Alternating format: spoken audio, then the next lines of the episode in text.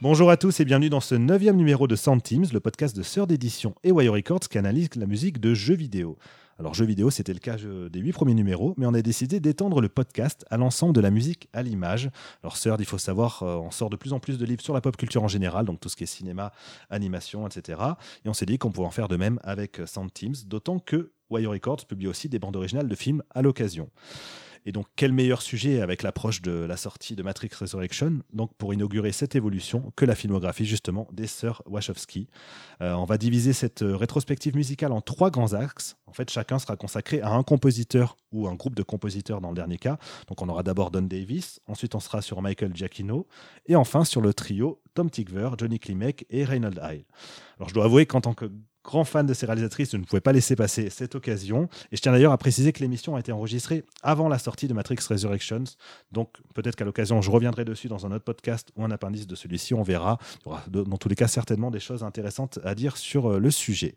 Bref, je suis Damien Mechery et pour m'accompagner dans ce numéro, j'accueille Vivien Lejeune, ancien rédacteur en chef de Cinéphonia, qui était une revue spécialisée dans la musique de film, co-auteur du guide des compositeurs de musique de film avec Romain Dasnois, que vous connaissez bien si vous écoutez Teams puisqu'il est le co fondateur de Wire Records, et Vivien qui est aussi auteur du livre Les Visions de Dune, publié chez nous, chez Sœur d'édition. Bonjour Vivien.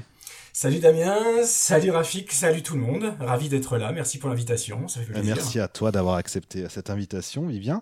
Et j'accueille aussi bah, Rafik Djoumi, ancien rédacteur en chef de Beats euh, sur Arte, euh, créateur du site Matrix Happening, qui a d'ailleurs été euh, augmenté dans sa version papier avec leur série Rocky Rama. Le Rafik Djoumi aussi qui, qui anime le podcast Total Tracks consacré à la musique de film et puis bien d'autres bien d'autres casquettes. Bonjour Rafik. Salut, salut. Euh, bah écoutez, euh, ravi d'être là. Pareil, merci. On est ravi que tu sois que tu sois présent. Euh, ben voilà, on va pouvoir se lancer dans, dans, le sujet. Je vous vais conseiller à tout le monde d'attacher vos ceintures, de dire au revoir au Kansas, puisque la tempête Wachowski va nous emmener en musique au pays d'Oz.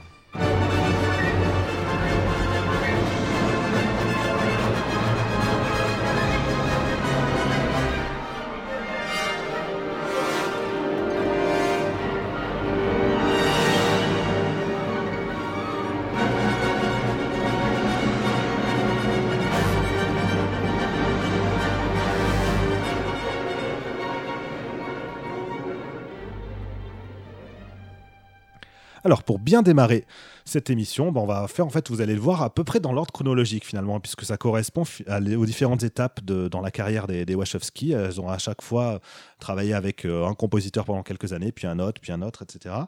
Euh, et on va commencer donc par le commencement avec Don Davis qui a composé la musique de Bound et euh, de la trilogie Matrix. Je précise trilogie parce que ce ne sera pas lui donc sur Matrix Resurrection, mais on y reviendra rapidement en fin, en fin d'émission. avant qu'on, je vous laisse la parole à tous les deux, je vais faire rapidement un petit topo sur qui est Don Davis. En fait, Don donc c'est quelqu'un qui a s'est intéressé à la musique dès l'âge de 9 ans. Il a commencé à apprendre à jouer de la trompette. Euh, au lycée, il s'est intéressé au big band, donc euh, ça montre qu'il avait déjà aussi un intérêt pour tout ce qui est euh, musique avec des, instruments à cuivre. Et très rapidement, en fait, il, a, il est devenu un peu cinéphile. Il a apprécié le cinéma et par extension, bah, la musique de film. Donc il a aussi commencé à étudier vraiment la musique de la musique de manière de manière sérieuse, c'est-à-dire la musique d'un point de vue savant.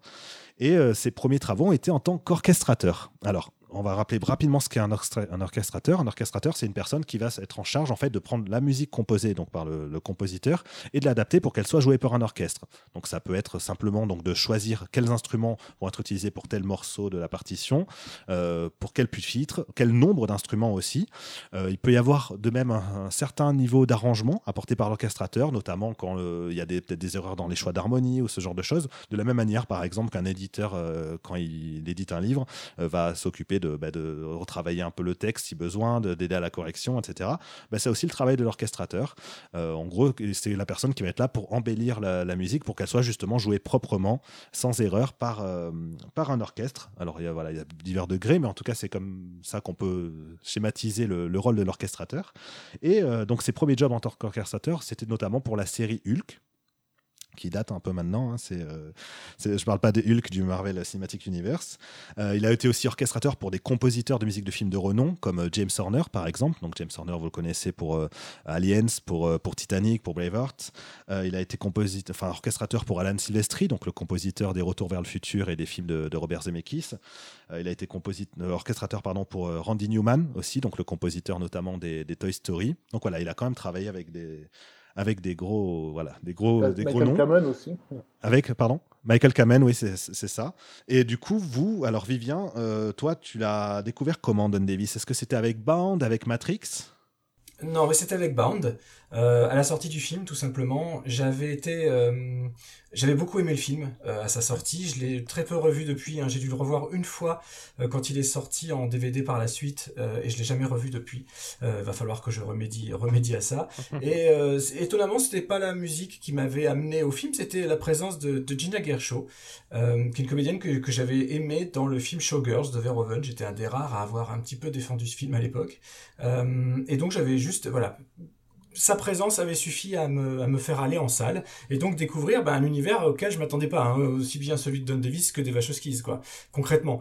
Donc euh, j'avais beaucoup aimé ce, ce, cette proposition musicale que j'avais trouvé d'autant plus intéressante bah, pour toutes les raisons que tu as évoquées, c'est-à-dire que quand on creuse un peu, ce qui était mon cas et par, par, habitude, hein, professionnel et extension, euh, je suis d'abord allé chercher, voir un peu ce qu'il avait fait avant d'en arriver à ce, à ce band, ce Don Davis. Mhm. Et euh, quand j'ai vu voilà tous les noms que tu viens de citer hein, d'ailleurs euh, durant sa carrière d'orchestrateur.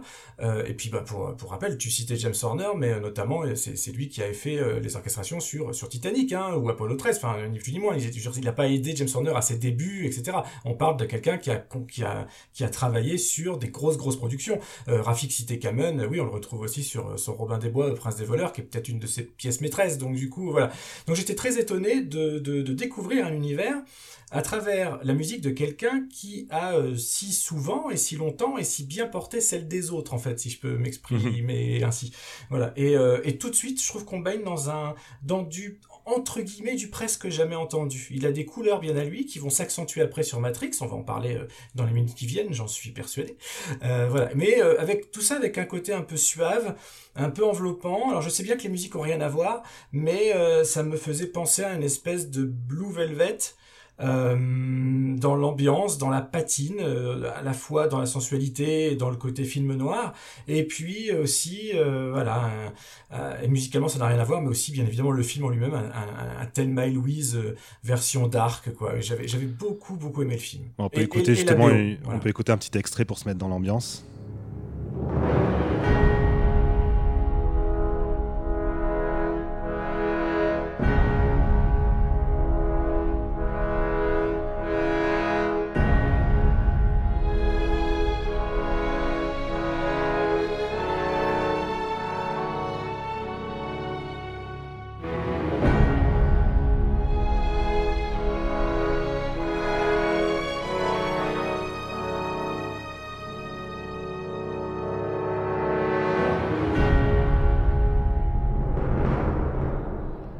Rafik, toi aussi, de ton côté, tu avais découvert euh, Don Davis et les Wachowski avec Bound ou c'était euh, d'abord avec Matrix?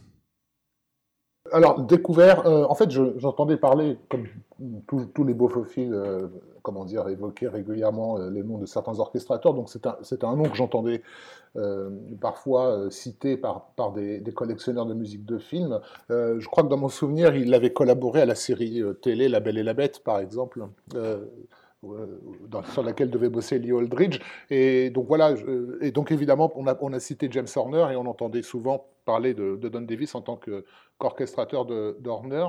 Je suis pas sûr, je me demande en fait si le premier film où je l'ai remarqué c'était euh, Bound ou peut-être euh, peut-être Hyperspace, je sais plus. Euh, hmm. en, tout cas, moi, il m'avait pas euh, forcément euh, marqué avec avec Bound. Sa musique remplissait tout à, tout à fait sa fonction. Hein. Elle, sert le film et elle sert la narration, ce qui est quand même en partie l'essentiel d'une musique de film, mais pas au point de me jeter sur sur, le disque, original, voilà, que d'ailleurs qui est sorti en, en promo un peu un peu plus tard. Le, le premier score de Don Davis qui m'a vraiment plu, euh, alors ça c'était le promo de Bound là, que j'ai retrouvé ici. Euh, le premier score de Don Davis qui m'a vraiment plu, c'était Warriors of Virtue, un film de fantasy avec des kangourous qui font du kung-fu. Euh, Déjà du kung-fu. et je suis très sensible à la, musique, euh, à la musique orchestrale sur les films de fantasy, donc ça, ça m'avait bien plu. Mais rien, évidemment, qui laissait présager, euh, comme l'a dit Vivien, du choc qu'allait être le Matrix. Alors pour justement le, sur euh, Bound, c'est euh, le monteur Zach Steinberg, donc euh, qui a été le monteur attitré des, Wachowski pendant, quelques films. C'est lui qui à l'époque a présenté justement Don Davis aux Wachowski, en tout cas qui avait donné le script du film Bound à Don Davis, qui avait lui-même été bluffé par, l'écriture et qui s'est dit bah oui effectivement c'est un projet sur lequel j'ai envie, envie de travailler. Donc il s'est retrouvé à, être en contact avec les, les, Wachowski, à discuter justement de l'approche qu'ils pourraient, que pourraient tous ensemble avoir sur, sur le film. Euh, il faut savoir que voilà, les Wachowski, elles avaient déjà une très bonne idée en fait de ce qu'elles voulaient en matière de musique. Alors pas en matière de style musical, mais en matière d'idée musicale, euh, puisque bien souvent, quand il y a une collaboration entre un réalisateur et un compositeur, c'est très rare que le réalisateur soit forcément quelqu'un qui s'y connaisse d'un point de vue, de manière pointue en fait en matière de musique, mais il peut avoir des intentions, des envies en fait particulières qu'il va transmettre, et ensuite c'est au compositeur bah, de traduire ces intentions en musique euh, concrète. Et dans le cas de Bound, justement, les Wachowski avaient demandé à Don Davis de faire de la musique euh, à la fois abstraite et thématique. Alors quand on dit thématique en matière de musique, c'est simplement une musique, donc en gros avec des thèmes, des mélodies identifiables. Et euh, ça peut paraître paradoxal de faire une musique abstraite et thématique, mais c'est euh, le pari qu'a relevé Don Davis en s'inspirant de bah, justement de courants musicaux qui lui plaisaient. C'est-à-dire que Vivien, tu soulignais que c'était étonnant de passer voilà d'orchestration de, compositeurs comme Jason Horner, Alan Silvestri et tout à, à quelque chose de plus personnel. et, c'est là où on voit en fait dans les influences d'où ça provient. C'est-à-dire que ça a été quelqu'un qui a été très marqué par toute la musique savante du XXe siècle et donc toutes les expérimentations en fait, qui, ont été, euh, qui ont été réalisées dans, pendant ce siècle-là, euh, en matière d'atonalité, en matière de, de, plein d'aspects d'écriture et justement il s'est inspiré notamment de tout ce qui est minimalisme et post-minimalisme alors quand je dis minimalisme je pense à des compositeurs comme, euh, comme Steve Reich ou comme Philip Glass et quand je dis post-minimalisme là on est sur du John Adams on y reviendra dans le cas de Matrix puisque l'influence est assez est assez notable. Mais voilà, c'était euh, c'était en fait cette approche-là qui, euh, pour Don Davis, pouvait avoir du sens pour coller avec la, celle des Wachowski. Parce que les Wachowski, on rappelle, pour Bourne, leur idée, c'était de faire un film noir, donc avec, qui reprend les codes, en fait, mais pour justement mieux les moderniser et euh, proposer de l'inédit à partir de, quelque chose qui, préexiste déjà.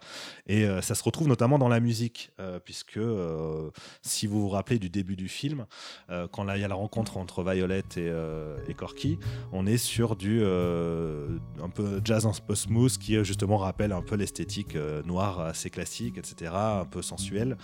Et euh, c'est quelque chose que euh, petit à petit, qui va être déconstruit à la fois dans le film lui-même en matière de narration, qui va jouer justement de ces clichés-là, et euh, bah, du coup dans, la musique. Est-ce que vous, avez revu le film récemment, peut-être Vivien?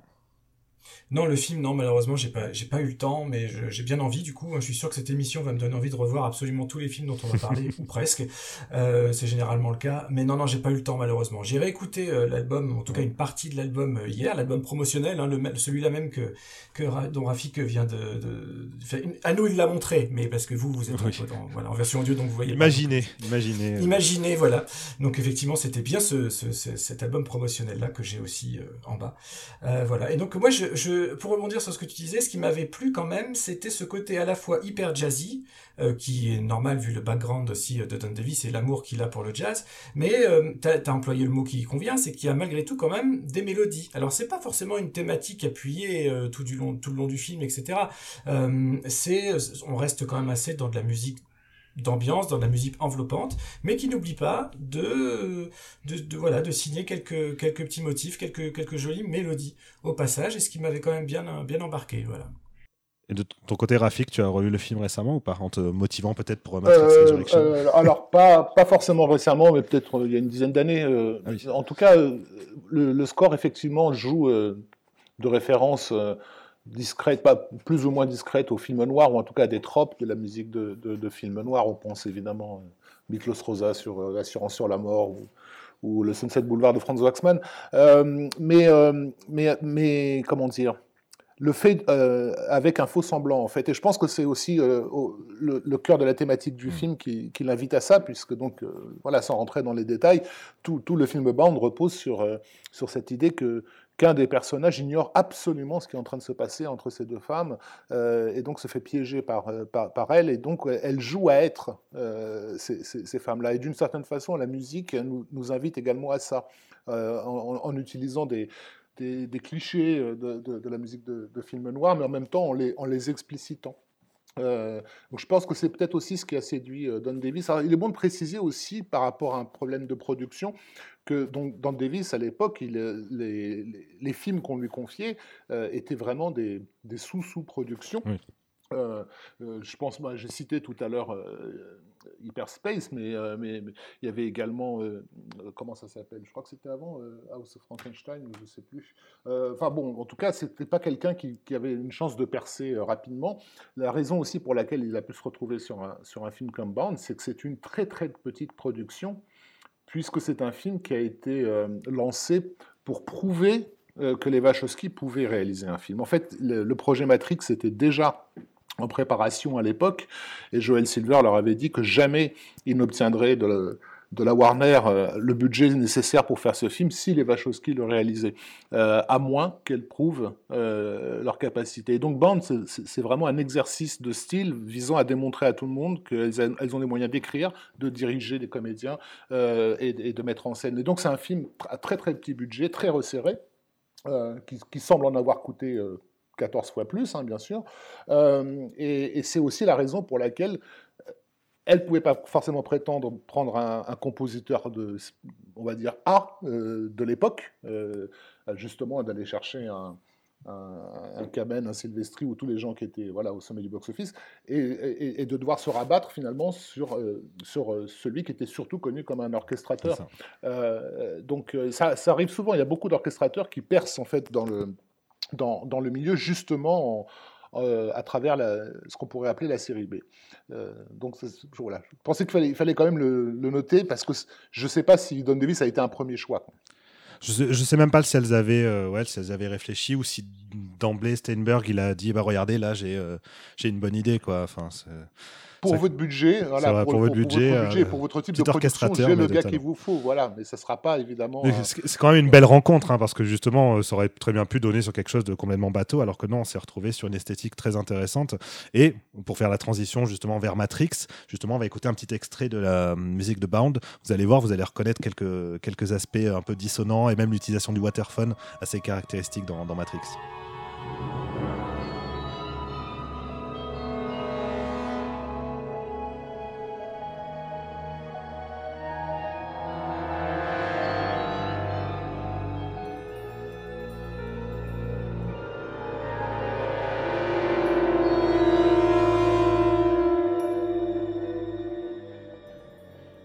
Pour Bound. Bah, euh, je vous conseille voilà, de réécouter la bande-son, de revoir le film. Vous verrez, il y a des choses vraiment intéressantes à en creuser. Et puis, euh, si vous êtes fan des Matrix, vous verrez aussi quelques, quelques aspects, euh, comme l'a dit Rafik, qui étaient là pour démontrer que les Wachowski, elles pouvaient, elles pouvaient se diriger vers, vers ce cinéma plus, plus ambitieux. Donc, Matrix, premier Matrix. Alors là, ça a été le choc pour pour pas mal de monde. Vous, de votre côté, est-ce que vous avez été d'emblée euh, marqué par, euh, par la musique? Ou est-ce que c'est arrivé avec le, sur le tard, peut-être des, années après? Parce que moi, si je dis ça, c'est parce qu'en dans, l'occurrence, dans mon cas, euh, je suis un peu plus jeune que vous et je l'avais découvert le premier Matrix, j'avais 13-14 ans, je commençais à peine à vraiment m'intéresser à la musique de film. J'étais plutôt fan de, de Danny Elfman à l'époque, de Hans Zimmer. donc, chose, bon, Elfman, c'est plus excentrique, Zimmer, c'était plus simpliste. donc, du coup, c'est vrai que la musique Matrix, j'avais adoré l'ambiance du film, mais sans forcément me dire tiens, je vais acheter la bande originale à côté pour, euh, pour la réécouter. Est-ce que vous, vous euh, d'emblée, ça avait été une claque, euh, Vivien? Ouais, ouais, tout de suite. D'autant que moi, à l'époque, bah oui, comme tu l'as dit, je suis plus vieux. Donc, je travaillais déjà hein, pour le magazine, pour, pour qui était, qui s'appelait encore, qui s'appelait encore Dreams à l'époque. C'était l'ancêtre de, de, de Cinéphonia. Euh, donc là, j'étais, j'étais, j'étais journaliste pigiste euh, pour le magazine. Et donc, ouais, on s'intéressait à tout ce qui sortait. Et, euh, et même sans ça, je pense que j'aurais eu le choc tout pareil. C'est-à-dire que dès, dès le logo Warner et, et, et, ces notes un peu bizarres et très marquées, très soutenues, et puis ce, ce côté, voilà, ce côté enveloppant, ce côté qui, en, qui, qui cette espèce de boucle qui continue, qui continue, qui continue, qui continue et qui va durer carrément, quasiment tout le film en fait. Hein. Entre, les, entre les cordes et les cuivres, ça n'arrête pas de se répondre comme ça. Et donc tout de suite, voilà, je trouve que moi c'est ce que je disais, euh, je sais plus si c'était en off ou tout à l'heure si je le, si je le disais au, au début de l'émission, mais ce que j'aime c'est quand un compositeur arrive avec une signature à lui tout de suite. Et là, non seulement il arrive avec cette signature à lui qui confirme les esquisses de Band, mais en plus il trouve une identité immédiate euh, à Matrix, à la matrice si on veut dire, dès l'apparition des logos, avant même que le film démarre finalement, dès le titrage quoi. Et, euh, et ça j'adore quand un compositeur fait ça, et ça se perd tellement en plus ces, ces derniers temps, c'est pas pour jouer les vieux cons, mais comme tu l'as dit, je suis vieux donc j'ai le droit. Sauf je trouve que ça se perd un petit peu trop euh, à mon goût, ces, ces signatures vraiment là marquées. Et ça reste mélodique malgré tout, alors c'est discret, hein, c'est c'est un peu spécial. Surtout dans le premier, euh, c'est assez discret, on verra. Hein, le, développement thématique est plus important dans le 2 et dans le 3, mais euh, c'est assez bon. Et toi, Rafik, de ton côté, c'était aussi un choc ou pas? Au-delà du film euh, le... score de Matrix, non, le, motif. en fait, cette idée, effectivement, d'avoir, en gros, deux notes dissonantes qui immédiatement posent un univers, ça, c'est toujours la timbale hein, pour pour les, pour les cinéastes d'avoir un compositeur qui te trouve comme ça un, motif incroyablement simple qui, euh, qui identifie totalement le, le film et, surtout son univers, parce qu'encore une fois, à l'époque, c'était pas, pas simple de, de réussir à, encapsuler euh, tout ce que tout ce que l'électronique et l'informatique étaient en train de modifier dans notre rapport au monde, de l'encapsuler musicalement. Euh, le, le, réflexe était de se tourner vers de la musique synthétique, ce genre de choses-là. Et en fait, dès l'ouverture de, Matrix, enfin dès l'entrée dans ce téléphone euh, qui nous fait passer par des câbles informatiques, euh, voilà, l'alliance euh, image-musique donnait, donnait quelque chose d'unique. que moi, à l'époque, je l'avais presque pris comme quelque chose de japonais, en fait, puisque par la force des choses, le, le, Japon, à l'époque, était à l'avant-garde de, des thématiques cyberpunk hein, dans, dans la Japanime, et Matrix était la première grande tentative hollywoodienne, on va dire, de, de, retrouver cet esprit. Donc la musique m'a marqué à ce niveau-là, sur un, sur un niveau euh, narratif. Mais pareil, je ne me, suis pas précipité sur, euh, sur le disque. C'est intéressant ce que tu dis sur cette euh, dimension électronique, parce qu'en fait, dès le départ, les Wachowski, elles ont montré leur intention en disant à Don Davis qu'elle voulait, bon, de toute façon, c'est aussi pour ça qu'elles l'ont choisi, mais qu'elle voulait musique avec orchestre. C'était cette idée d'avoir justement l'ampleur d'un orchestre mais avec cette modernité dans, dans les choix d'écriture euh, et qui, euh, qui contraste avec ce qu'on pouvait entendre dans, le blockbuster hollywoodien, parce que même la musique symphonique dans, le, dans la musique hollywoodienne de l'époque, elle restait très, euh, j'allais dire, sonnante, très tonale, très, très mélodique.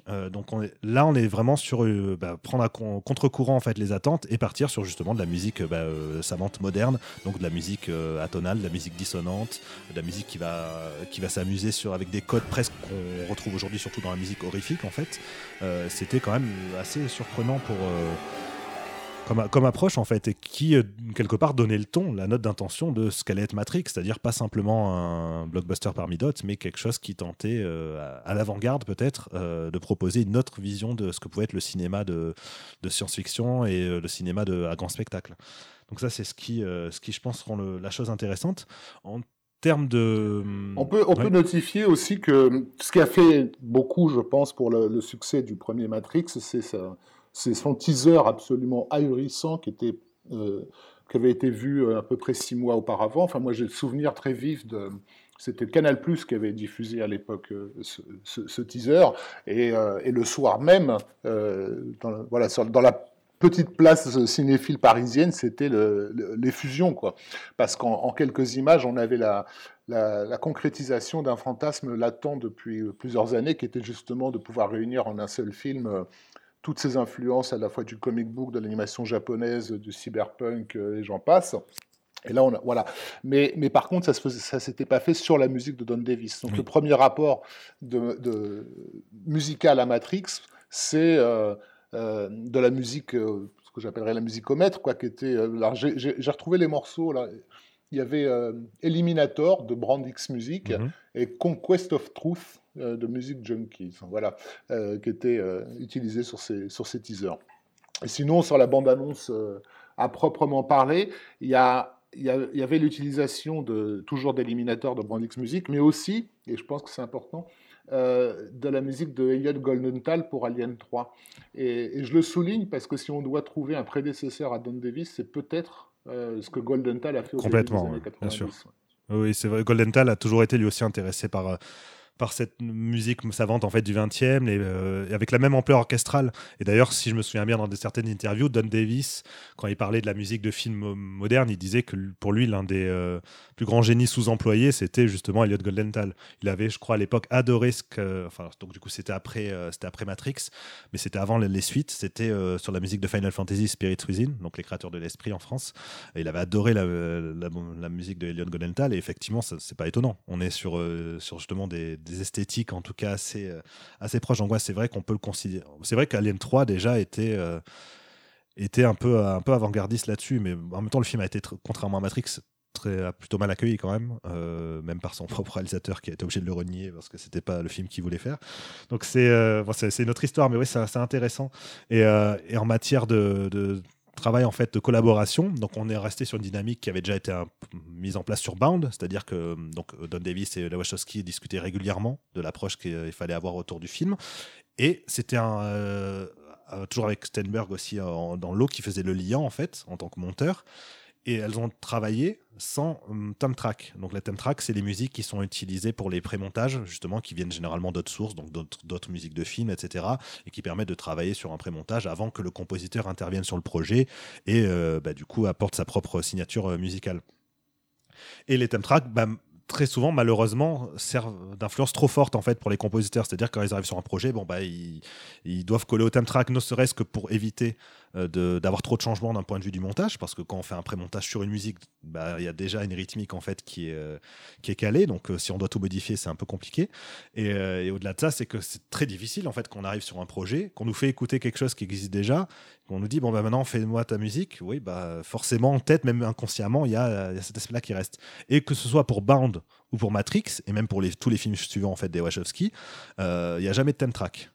Ou alors, s'il y a du theme track, c'est euh, la musique justement composée spécifiquement pour, euh, pour les films. Et ça, je trouve que c'est très intéressant parce que ça, ça c'est ce qui a permis peut-être d'avoir cette pureté dans, l'approche de Don Davis et d'avoir toutes ces expérimentations qu'on n'aurait jamais. Euh, qu'on n'aurait jamais eu autrement.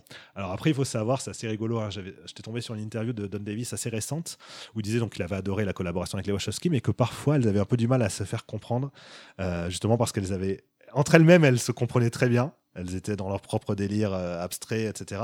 Mais quand il s'agissait de traduire ça euh, pour euh, leurs collaborateurs et collaboratrices, c'était un peu plus délicat.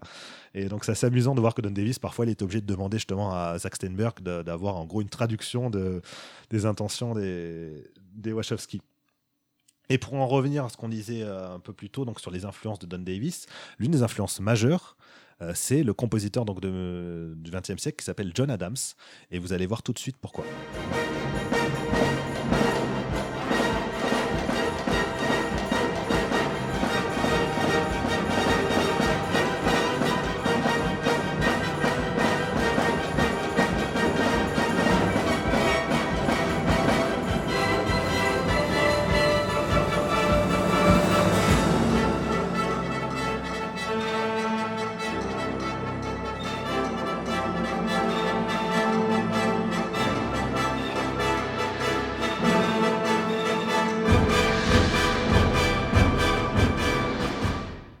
Ce que je viens de vous faire écouter, c'est pas du tout du Matrix, c'est du John Adams. Et pourtant, on est sur une esthétique très, euh, très similaire. Alors, ça n'enlève strictement rien, évidemment, à la signature euh, musicale de Matrix, puisqu'elle ne elle n'est pas que dans les choix de couleurs instrumentales ou les choix d'orchestration. Elle est aussi, on l'a dit justement, notamment dans le fameux motif qui se répond comme un reflet, presque, donc qui, euh, qui est aussi en vraie connexion avec le, avec le, le, film en question. Mais je trouve ça voilà, vraiment fascinant qu'un compositeur ait, ait, pu, à l'époque, se dire bah voilà, j'ai la liberté de, de composer ce style de musique pour un gros blockbuster hollywoodien. Et, euh, et c'est quelque chose qu'on n'a pas tellement retrouvé par la suite. Hein. Est-ce que vous avez des exemples vous, à me donner de, de, compositeurs avec une approche aussi radicale dans la musique hollywoodienne euh, par la foulée?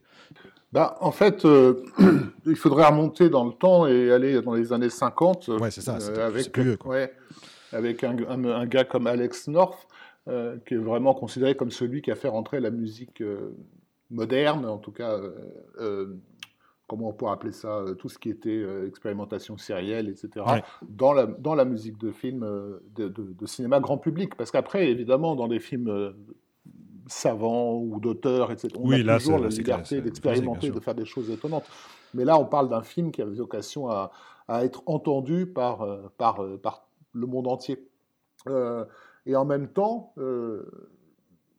faut, je trouve qu'un James Horner, euh, à ses débuts, euh, il n'hésitait pas à aller euh, chercher du côté de Penderecki ou Bartok voilà, des, choses assez déstabilisantes. Enfin, oui, mais par exemple, pour, pour Aliens... Aliens... le retour, voilà, Mais Aliens est basé sur un cinéma d'horreur à l'origine. Alors, pas, Aliens, le 2 est un film d'action, mais il y a mm. quand même un registre horrifique. Ce que je trouve fascinant avec Matrix, c'est qu'il y a ce registre horrifique qui est présent, alors que dans l'absolu, l'horreur n'est pas n'est pas présente dans le film. Il n'y a pas de vraiment de à part une voilà la scène justement de l'interrogatoire qui est un peu un peu un peu stressante. Euh, on n'est pas dans un contexte euh, de série B horrifique par exemple, contrairement contrairement à Aliens. Donc c'est là où je trouve qu'il y a, il y a, des évocations, euh, il y a des évocations. Et puis en plus, ces Wachowski ont débuté dans le comic book d'horreur, donc mm. c'est c'est un truc qu'elle porte depuis longtemps avec elle. moi, je pense, tu parlais de l'interrogatoire, je pense que tu fais référence effectivement au début à son. lorsqu'on lui met un truc dans le ventre. Mais, mais, tu as aussi l'interrogatoire de Morpheus à la fin, euh, qui, pourrait très bien virer en, scène cauchemardesque. On n'est pas loin de Réservoir Dogs à ce moment-là. quoi, donc, euh, ouais. mais, mais sinon, oui. Euh, voilà, oui, il a, il, a, poussé les potards parce que le, l'étrangeté de l'univers dépeint le lui permettait, euh, parce que c'est souvent comme ça d'ailleurs que la musique dite compliquée euh, se, fait un chemin dans les productions hollywoodiennes, hein, que ce soit dans des films, on a, on a, cité Aliens le retour, mais on aurait pu citer le premier Alien aussi. Hein, euh, plus, plus, plus le monde que tu décris est, étrange et déstabilisant, et plus ça, donne de, ça te donne l'excuse d'aller chercher des sonorités pas, pas, pas, communes. Évidemment, tu vas pas l'illustrer comme tu illustrerais une comédie romantique au milieu de tout ça, donc il y a quand même aussi une approche euh, thématique, disait Vivien tout à l'heure. Alors elle est très légère, euh, justement ça nous permet de faire la transition ensuite vers, les suites. Mais euh, le thème le plus mélodieux, je pense, du premier Matrix, c'est clairement celui de entre Neo et Trinity. Donc le reste en amont, on va en écouter un extrait.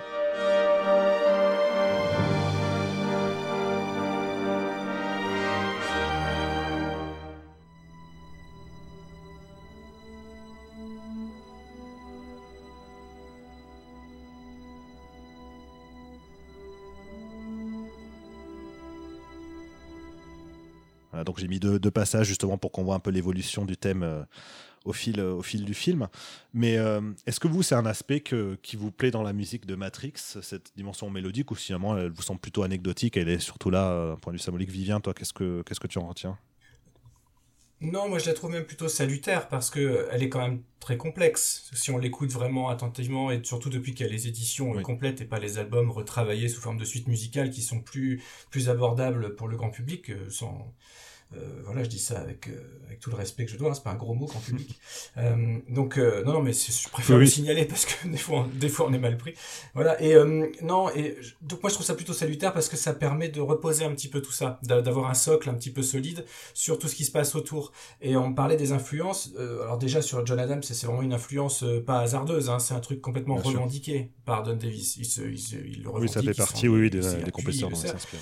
Voilà. Et dans les, parmi les, compositeurs qui sont un petit peu expérimentaux et d'autant plus dans le genre horrifique, je rebondis juste sur ce que vous disiez tous les deux avant, euh, il a travaillé avec un de mes compositeurs préférés qui est Christopher Young et sur une de mes partitions hyper cultes de toute ma vie qui est Hunted Summer qui a ce même mélange justement de euh, qui, est, beaucoup plus euh, électronique finalement que que symphonique, mais qui a ce doux mélange entre parfois des mélodies très marquées, très romantiques et euh, des instants beaucoup plus gothiques, complètement abstraits et qui partent dans tous les sens avec des recherches de sons, etc.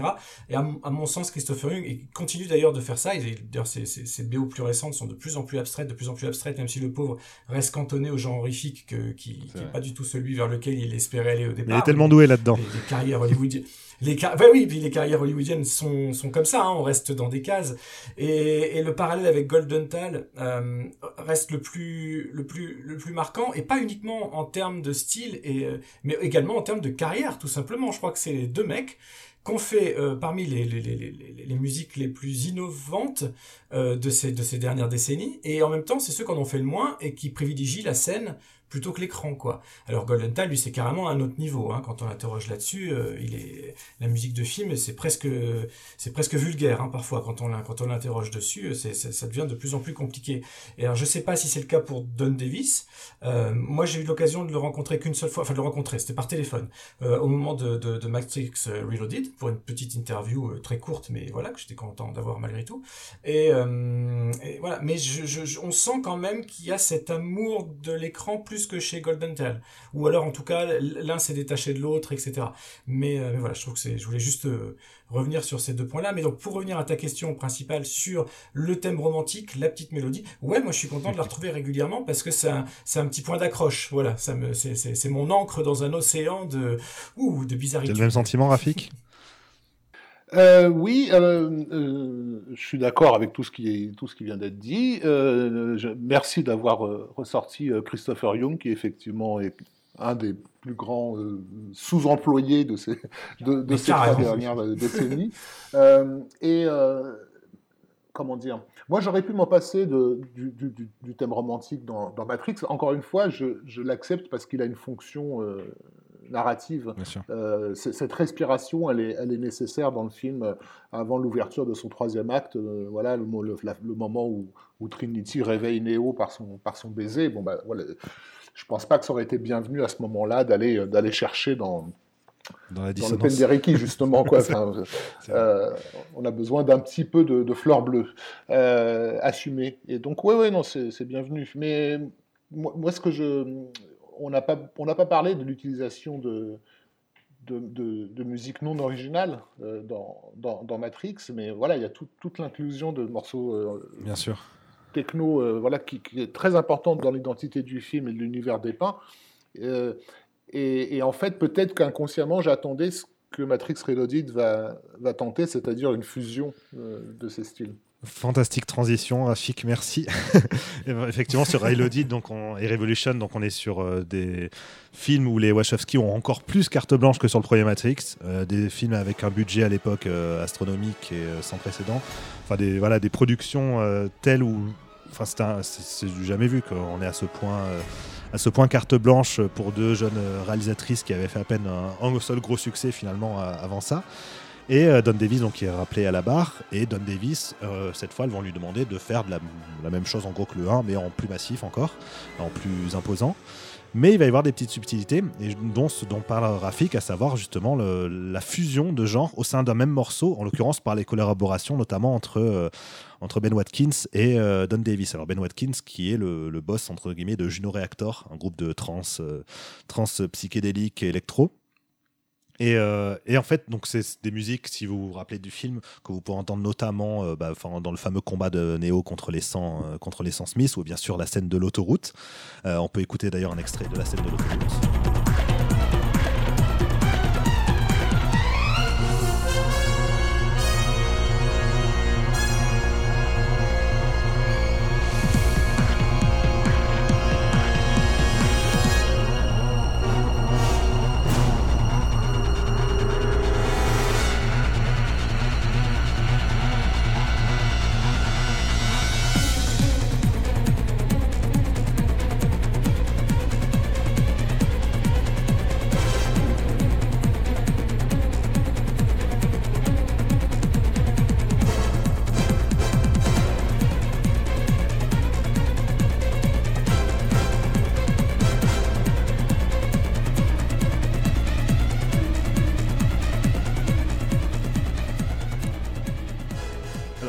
Avant toute chose, il faut savoir que euh, cette esthétique-là, elle n'a pas été définie dès le départ. C'est-à-dire que Don Davis, quand il a commencé à travailler sur Matrix Solid, d'ailleurs, c'était la même chose pour le premier, c'est-à-dire que les moments où il y a des musiques qui sont euh, des morceaux euh, extérieurs donc au film, donc des chansons préexistantes, etc., qui sont intégrées, euh, à la base, Don Davis avait composé des musiques pour ces scènes-là, notamment même la scène de fin où il y a Rage Against the Machine, quand il y a Neo qui est en train de faire son discours au téléphone, au moment où il raccroche, là, bon, le morceau Wake Up se lance. Normalement, c'était une musique symphonique de Don Davis et qui est du coup entendue à la toute fin des génériques de fin et qui a été très subtilement, du coup, reprise pour la toute fin de Révolution.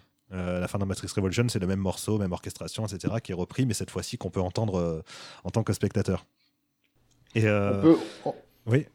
On peut noter le titre du morceau Mona Lisa Overdrive. Ouais, ça c'est donc c'est la collaboration de la musique de l'autoroute, bien sûr. Gros clin d'œil au roman. Gros clin d'œil au roman de William Gibson euh, qui existe en France. Euh, il s'appelle Mona Lisa s'éclate. Euh, Ça fait moins classe. C'est un, un, roman cyberpunk sur, sur la collaboration entre trois femmes en fait. donc bon, il y a déjà, il y a cette idée d'utiliser aussi tout ce qui est à disposition pour pour, pour créer du sens.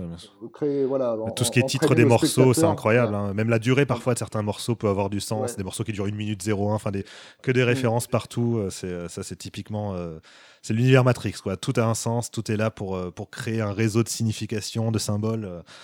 On vous invite largement à, creuser, à creuser là-dessus. Et donc, sur, en fait, la collaboration avec Gino Reactor, avec Ben Watkins, c'est ça a, été une vraie collaboration sur certains morceaux et pas sur d'autres. Euh, si je me souviens bien, euh, c'était sur, euh, donc par exemple, la musique Le Burly Brawl, il y avait Don Davis qui avait composé justement un morceau complet, entièrement symphonique, qu'on peut entendre d'ailleurs dans la bande originale complète qui est sortie il y a quelques années. J'étais chez Varese, je crois, je sais sais plus quelle, édition c'était. Et, du coup, bah, justement, avec Ben, avec ben Watkins, ils sont arrangés pour faire en sorte que l'apport de Ben Watkins viennent en fait dynamiser quelque part le morceau d'origine et apporter ces ruptures, mais très fréquemment pendant le combat contre les Sans on a justement des moments où c'est purement électro. D'un seul coup, bon, on reconnaît les signatures musicales de Don Davis, puis ça se fusionne, puis ça s'entremêle. Vous, est-ce que c'est un, aspect qui vous avait plu euh, lorsque vous l'avez découvert euh, Vivien, tu te souviens, toi, de ton avis à l'époque? Ouais, bah c'est bah, c'est juste le meilleur aspect en fait. C'est ce que commençait à dire Rafik tout à l'heure. C'est-à-dire que je me souviens très bien aussi hein, de, de, des premières bandes annonces pour en revenir au premier, et justement de ces morceaux à tendance euh, électro-pop, peu mhm. rock-pop ou rock-électro, enfin tout ce que vous voulez. Donc c'est vrai qu'on attendait peut-être un peu plus de ça dans le premier, et là dans le 2 c'est l'explosion. Euh, je me souviens que Don Davis euh, qualifie Matrix 2 de grand frère au niveau musical, hein, de grand frère du premier. C'est-à-dire que c'est la même chose en un peu plus sûr que lui, un peu plus sûr de lui, un peu plus assumé quoi. Et, et puis c'est je, suis même pas sûr qu'on l'ait dit depuis le début, mais cette dualité de de sonore entre l'orchestre et l'électro euh, qui n'est pas nouvelle, hein, c'est quelque chose qui a été énormément associé, euh, même on peut remonter jusqu'à Bernard Herrmann, hein, il faisait un peu d'électro aussi déjà à l'époque, c'est un truc que Goldsmith a fait énormément, et parfois, et, par, voilà, c'était un peu sa patine, sans qu'il y ait un, un, réel, euh, un réel vecteur scénaristique, une réelle essence, je me souviens de, je me souviens de Gremlins, qui a, un, qui a un doux mélange de ça, par exemple, pour ne citer qu'un des plus, qu'un des plus connus, et toujours dans le genre un petit peu horrifique, euh, voilà, mais il n'y a pas un besoin réel de confronter l'électronique à l'orchestre symphonique, alors que là, oui, on on a la matrice d'un côté, euh, l'univers euh, tel qu'il nous semble nous paraître, et puis après on bifurque dans, dans le monde euh, réel, voilà, qui est mécanisé, voilà, etc. Donc cette, cette dualité-là de son, est aussi complètement empreinte du scénario lui-même quoi. Plus on rentre dans la matrice, plus on découvre la réalité derrière la, les, les, les, on va dire la, la première trois quarts d'heure du premier film, et plus il est logique que la musique soit impactée aussi par cet univers, j'allais dire parallèle, non, pas, vous, vous, comprenez très bien ce que je veux dire, par l'univers réel, quoi. Mais est-ce vraiment le monde réel et donc, euh, Mais est-ce vraiment le monde réel? Je ne sais pas. Peut-être que le quatrième nous apportera d'autres réponses. Nous verrons bien. Mais euh, voilà, et tout ça participe en fait, voilà, sur le plan, euh, ça pouvait pas en être autrement. Et je trouve que là, il a très bien fait d'aller chercher les gens compétents plutôt que peut-être, je pense que s'il était allé les chercher, ou en tout cas collaborer avec les gens qu'on lui a ramenés, euh, c'est aussi une preuve d'intelligence, c'est une preuve de connaissance de soi qui est, qui est, est super belle en fait, de, de, la part d'un compositeur qui va pas dire non mais il vous faut de l'électro, je vais tout faire, je, peux tout faire. Non, il va, il, voilà, comme tu disais, il y a des morceaux qui sont en commun, il y a des morceaux faits par l'un, il y a des morceaux faits par l'autre, et tout ça se répond et parfois ça se recroise, exactement comme dans le scénario du film. Et je trouve que c'est ça la plus grande réussite, et, et ça va encore plus loin dans le troisième avec l'explosion de cette suite musicale sur le générique de fin de. non, pour le coup, Navras, on y reviendra, mais Navras a été, c'est un arrangement entièrement fait par euh, Ben Watkins du coup. C'est-à-dire qu'il a vraiment pris euh, le, certains passages de Neo Damerung, donc la musique du combat final contre Smith, et bah, il s'est amusé tout seul, sans l'aide de Don Davis, à, faire sa, propre, son propre arrangement.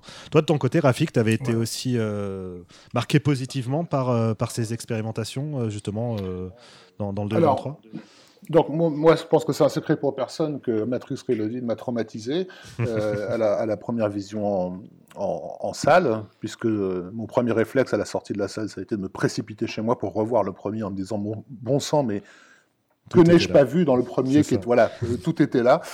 Euh, euh, et, et, pour ce qui est de la musique, je, je crois l'avoir jamais dit en public, mais en réalité, c'est pour moi une, une, date, dans ma biographie de collectionneur de musique de film, une date charnière, puisque c'est l'époque où j'ai arrêté de devenir collectionneur de musique de film, pour, cette, pour la raison toute simple que j'avais la sensation avec Matrix Reloaded qu'une une autoroute venait de s'ouvrir sans jeu de mots euh, avec l'autoroute. Euh, exactement. Euh, et, et, que, et que, et que le, le futur ne pouvait qu'être comment dire, ne pouvait que plonger là-dedans. et, et j'ai été, j'ai été choqué parce que c'était la. Dans les années 90, j'avais assez régulièrement la sensation d'entendre des choses absolument nouvelles dans la musique de film. Et c'est ça qui, me, qui, qui, nourrissait ma boulimie de, de, consommation. Et Matrix Reloaded a été mon dernier choc, en fait, de, de, de Beaufophile. Euh, la dernière fois où je me suis dit, ça, je l'ai vraiment jamais, jamais entendu. Et, euh, et, et, par la suite, euh, l'évolution de la musique de film n'a fait que contredire ce sentiment, en fait. je n'ai plus du tout eu de, de surprise à la hauteur de, ce qu'avait été euh, Matrix Reloaded dans les années suivantes. Et peu à peu, je ne peux pas dire que je me suis désintéressé à la musique de film, mais évidemment, je fais un, podcast consacré au, sujet, mais, euh, mais c'était moins boulimique, on va dire. Euh, et, surtout, chaque, année, j'ai n'ai pas le, le, score qui, pour moi, redéfinit tout, en fait. Et, et, Matrix Reloaded, c'était ça. C'était vraiment... ils ont démontré tous ensemble comment on pouvait fusionner à la fois la musique, euh, on va dire, savante euh, la plus moderne et la musique pop la plus moderne. Euh, il y avait plus de, il y a plus de frontières justement entre le populaire et le, et le, et le, et le, et le, savant. Et, et, et ça, se, ça, se marie logiquement. c'est un film qui est beaucoup porté par la logique, hein, Matrix Reloaded. Tout ça se, se, marie logiquement pour quelque chose qui était vraiment, oui, enfin c'était un choc quoi. Cet album, je sais pas combien de fois j'ai il est, passé euh, dans les 2-3 ans qu'on suivait le film. Et euh, c'est intéressant aussi parce qu'il y a eu donc d'autres collaborations, comme on le disait, euh, Dan Davis il a écrit les musiques, donc même celles qui ont été en gros temporaires avant que ce soit remplacé par d'autres morceaux. Et je pense aussi à la musique de, du combat dans, le château du Mérovingien, voilà où c'est une musique de Rob Dugan qui a été composée finalement. Donc non, c'était pas Forest Angel. Ça, c'était au début du, 2. Je sais plus comment. Château, elle s'appelle tout simplement la musique de Rob Dugan. Et on va d'ailleurs en, écouter un extrait.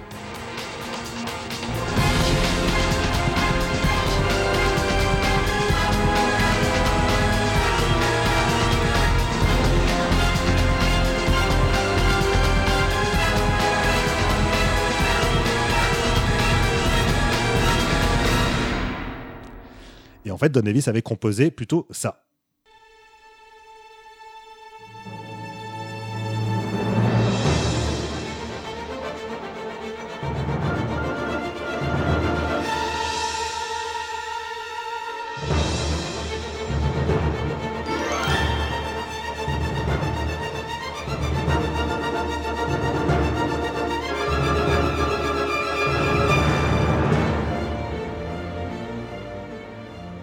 C'est intéressant de voir justement, euh, encore une fois, l'apport de Bob qui lui-même aime marier justement la, musique euh, savante, la musique classique avec des éléments plus, euh, plus électroniques. C'est un choix plutôt logique et je pense que Don Davis n'en a pas forcément. Enfin, dans les interviews, j'avais pas l'impression qu'il avait particulièrement de de ressentiment euh, envers les, Wachowski ou, Stenberg pour avoir euh, changé euh, sa musique. Enfin, c'était pas.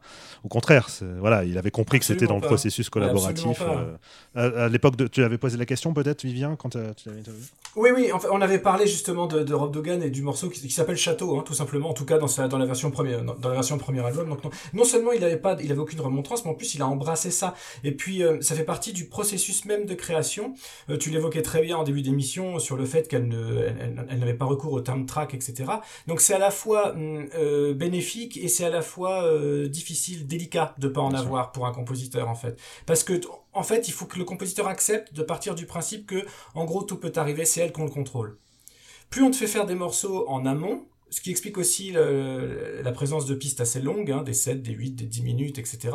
De manière à ce que les réalisatrices puissent ensuite euh, un peu se les réapproprier, les découper un peu comme, comme elles veulent. Quoi. Donc ils sont, voilà, c'est le, le revers de la médaille, on va dire, de, de, de, ce côté-là.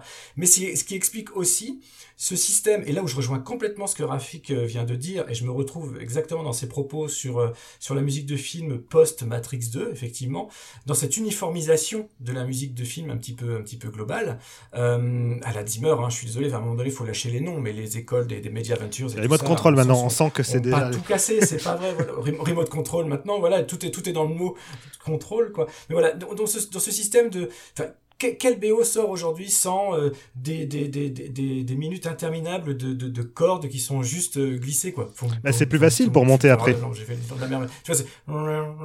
c'est en fait on peut faire ce qu'on veut. Et Matrix a démarré ça. C'est-à-dire que Don Davis il comprend que sa musique va être euh, malaxée réutilisée rebidouillée remontée euh, et maintenant à partir du 2 en plus remixée avec d'autres personne que lui-même, voilà.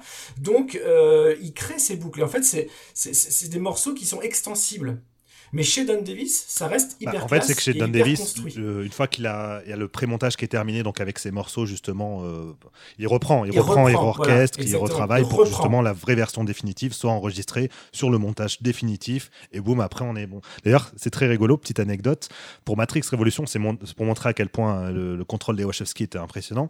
Euh, C'était Joel Silver, il a découvert la musique dans le film bah, lorsque le film était monté en fait. Il n'a jamais eu euh, un seul droit de regard. Enfin, il a même voilà, il a découvert le produit fini. Genre ah bon c'est ça, ah, oh, bah, génial, super.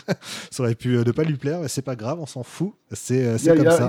Il faut préciser que ouais, qu'il y, avait une relation de confiance qui s'était installée depuis le début avec Joel Silver, qui était en fait Joel Silver avait tenté à l'époque de Assassin, qui avait été écrit par les Wachowski, et le film a été complètement détourné de par Richard Donner euh, et son cast. Et, à l'époque, elles ont vu Silver tenter de se battre pour préserver l'intégrité de leur, script. Et c'est aussi la raison de, la relation de confiance qui s'est euh, installée entre eux. Et évidemment, avec ce que Matrix a installé, bah, Silver, il aurait reconnaissant euh, pour la vie. Quoi. Donc évidemment que, il est le premier à leur laisser carte blanche dans la mesure où il comprend que c'est dans cette atmosphère-là qu'elles peuvent vraiment éclore. Quoi.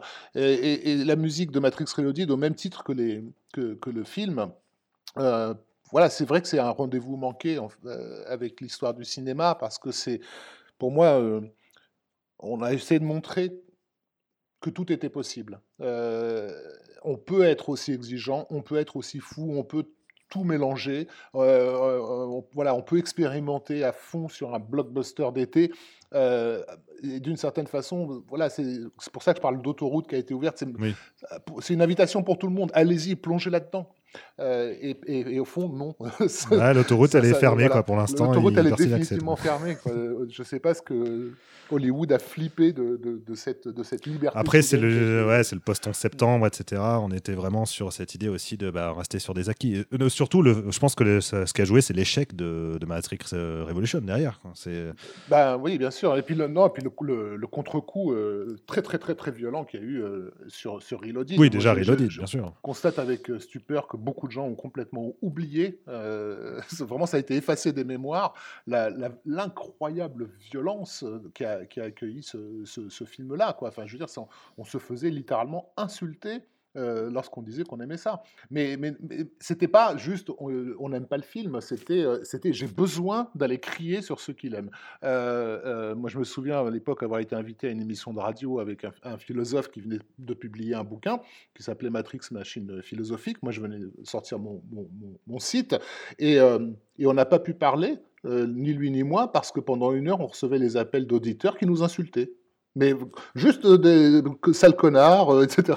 Mais sans aucune autre raison que on, était là pour dire du bien d'un film qui. Euh, ah, il y a eu un vrai rejet en fait, comme le ah, film il attaquait directement ce que les gens avaient ressenti euh, avec le premier. Mmh et qu'il allait euh, bah, regarder en fait non vous n'aviez pas compris c'est vrai que ce sentiment de rejet a été proportionnel à justement aux intentions des, des Wachowski quoi c'était tout à fait voilà, que, rappeler que ça s'est retrouvé dans les listes des pires films de l'année, de pratiquement les magazines de elles avaient été nominées aux Razzie Awards, etc. nominé au Radio Award. Enfin, ça a été euh, voilà. Et du coup, le- le- la sortie de Matrix Révolution, elle, elle s'est faite dans cette atmosphère, Ouais. hein, effectivement, avec la moitié du public qui est tout simplement pas allé le voir en salle, ouais, alors que le alors que Reloaded avait été un. Je crois qu'il a rapporté ouais, les deux tiers de ce qu'avait rapporté Reloaded En termes de box-office c'est mondial. ça. Donc c'est vrai que c'est- ça en Alors dit long. le projet, ouais, le projet de tourner les deux films euh, back-to-back, comme un seul long film, euh, c'était justement de pouvoir euh, enchaîner le succès du deuxième avec le succès du troisième. Mais là, là on a vu le contre-coup. Donc, il y a l'industrie qui a refusé d'em- d'em- d'emprunter cette voie, mais il y a aussi, il faut le dire, une grande partie du public qui, cette année-là, a préféré euh, euh, très largement euh, donner son cœur à Shrek 2. Euh, donc, c'est sûr que les... Oui, on, était parti sur le cinéma, cynique, quoi. C'est un choix de civilisation. C'est vrai. Euh, en tout cas, juste pour en finir, euh, avant qu'on passe à, à l'après Don Davis, quand même sur euh, donc ce que lui a apporté au-delà de cette collaboration avec avec Ben Watkins et les autres, c'est que Don Davis, on le disait, était oui, Rafik? Je voulais juste, parce qu'on on va, on va pas s'attarder sur la Révolution du coup. On, si, si, on peut, si, si, on va en parler, on peut en parler. Parce que, en fait, j'aimerais juste rendre hommage à, à- à- personnellement à Don, à- à Don Davis, parce que c'est quand je travaillais sur, sur Matrix Happening, donc évidemment, la Révolution n'était pas encore montrée, Oui. et, euh, et je ne pouvais que, que deviner euh, la direction dans laquelle on, allait, et c'est la musique. euh, de, de Don Davis qui m'a mis sur certaines pistes en fait. oui, ils avaient publié les titres voilà. des morceaux avant, c'est ça? Le titre des morceaux, tout à fait, Neo Dameroung, dans lequel il y a des évocations wa- wagnériennes évidentes. Et je me souviens qu'à l'époque, ben, dans, dans, ma, dans, ma fol- dans la folie d'aller chercher tous les indices possibles et imaginables, ben, c'est ça, que le- ce, ce Neo Dameroung, qui est en gros le crépuscule de Néo, c'est ça qui m'avait mené au crépuscule des idoles de Nietzsche, De etc. Nietzsche, et sûr. peu à peu de commencer à se dire, ah d'accord, c'est dans cette direction que va aller le, le troisième. Oui, ça, puisqu'on rappelle, Donc, donc. Néo, Néo Damerung fait référence effectivement à Gotha Damerung, donc le crépuscule des dieux, qui est l'opéra de, de Wagner. euh, De puis Wagner, lien Wagner-Nietzsche, voilà, etc. Avec Nietzsche par rapport au crépuscule des Exactement. idoles. Donc on a, on a toute une connexion encore une fois quand on parle de réseau de symboles et de réseau de voilà c'est euh, les, les Wachowski, c'est Matrix Euh, et cette dimension wagnérienne, tu le dis épique dans Néo Dameron qu'on va écouter justement un vous allez vite vous rappeler de ce que c'est.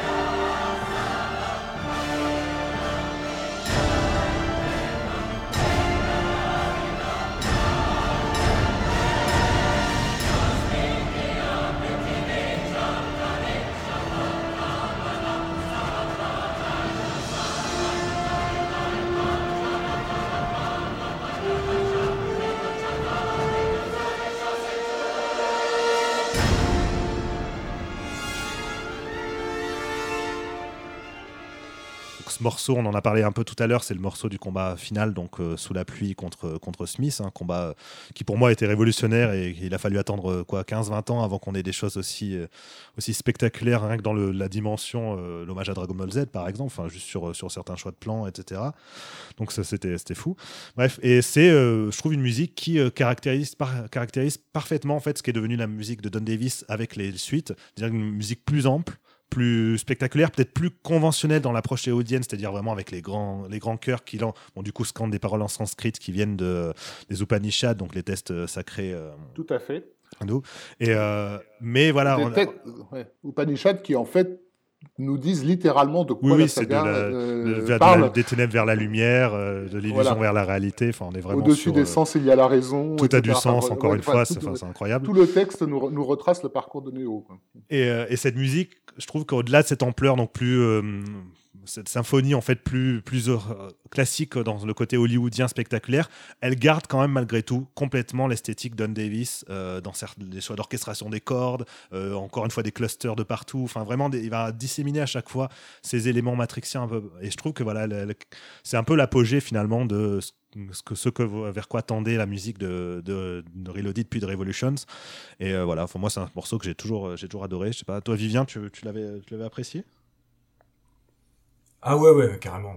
Carrément, on en parlait tout à l'heure. Enfin voilà, non, c'est un truc. Euh, bien sûr, non, non, c'est un truc, je me, me l'écoutais comme on, comme on s'écoute un tube, en fait. C'est con à dire, mais euh, ni plus ni moins. Je, voilà, tu te le mets dans le métro, euh, tu te le mets partout où tu vas, dans la bagnole.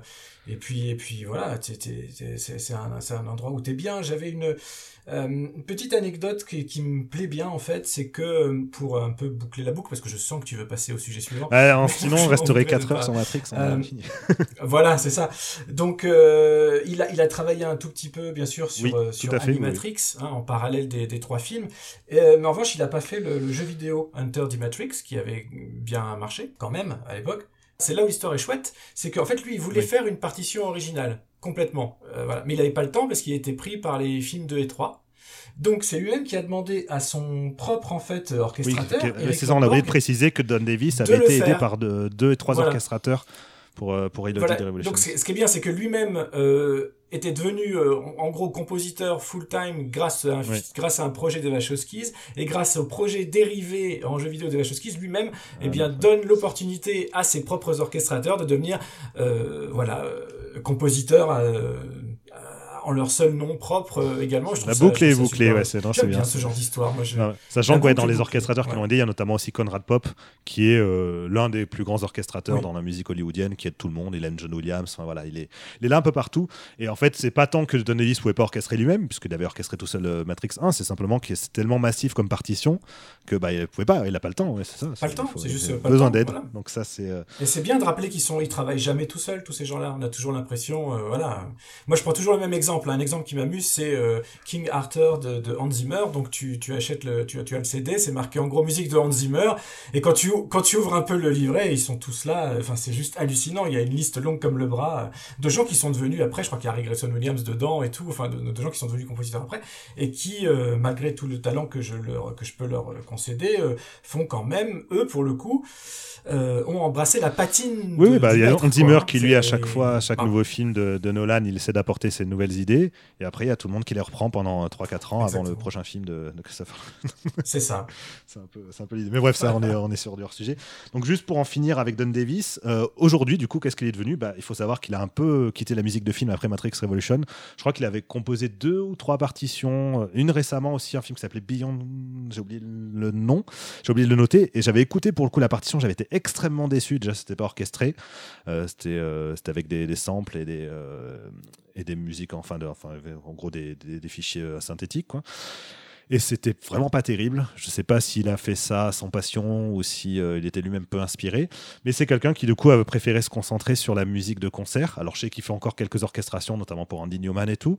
Mais sur la musique de film, il a arrêté. Il fait de la musique de concert et il avait fait, je sais pas s'il l'avait écouté, l'opéra Rio de Sangré. Euh, un immense opéra qui dure 3 heures, 3 heures et euh, super intense. musicalement, on est complètement dans, dans ces délires 20e siècle. On dirait, on dirait un peu les opéras presque de Bartok, etc. Enfin, c'est assez dingue. Et je euh, je sais pas si vous avez eu l'occasion de l'écouter, Rafik peut-être? alors, si vous, êtes, euh, si vous êtes, si vous appréciez voilà le style de Nevis et la musique d'opéra euh, un peu expérimentale, je vous conseille. Mais c'est assez difficile à encaisser. Je préfère prévenir. Hein. C'est pas voilà, on n'écoute pas pour le plaisir en fond pendant qu'on travaille. C'est pas possible. C'est une musique dans laquelle il faut se plonger, extrêmement riche. Mais bref, voilà. Donc moi, ça me rend triste. Je sais pas pour vous, mais Don Davis qui a complètement déserté. Mais ce qui, ce qui, encore une fois est, tout aussi vrai pour les pour les œuvres de, Golden Tal. Hein pour le, pour le, pour le coup, j'en ai, j'en ai écouté pas mal euh, de, de ces œuvres de, de, de, de concert, d'opéra, de ballet, etc. Les ballets, ça va encore parce qu'il y a une chorégraphie euh, qui est vraiment bah, liée, hein, c'est un ballet, c'est implicite, mais euh, sur, sur vraiment les pièces classiques, c'est, c'est chaud quand même. Hein, chaud. Le truc aussi, c'est qu'on ne saura jamais évidemment comment ça se passe en, en, en coulisses, mais euh, survivre en terre hollywoodienne, c'est aussi se créer un, réseau, des fréquentations, euh, etc. Et pour peu que, je sais pas, hein, que Don Davis euh, ait déplu à tel ou tel exécutif durant la production très chaotique quand même et lourde de ces films, ça peut te, griller. Moi, je me souviens d'avoir été un peu surpris de, le voir sur un, un film qui était presque un direct ou vidéo qui s'appelait The Marine avec John Cena. Euh, quelques années après, euh, après Révolution en me disant waouh, enfin, c'était vraiment dans, dans, le business, on appelle ça une chute. Hein, donc, euh, il a fait aussi, il s'est retrouvé sur une espèce de film de dark fantasy japonais obscur qui s'appelle Tokyo Ghoul. donc, on, on sent quelqu'un qui a plus envie de.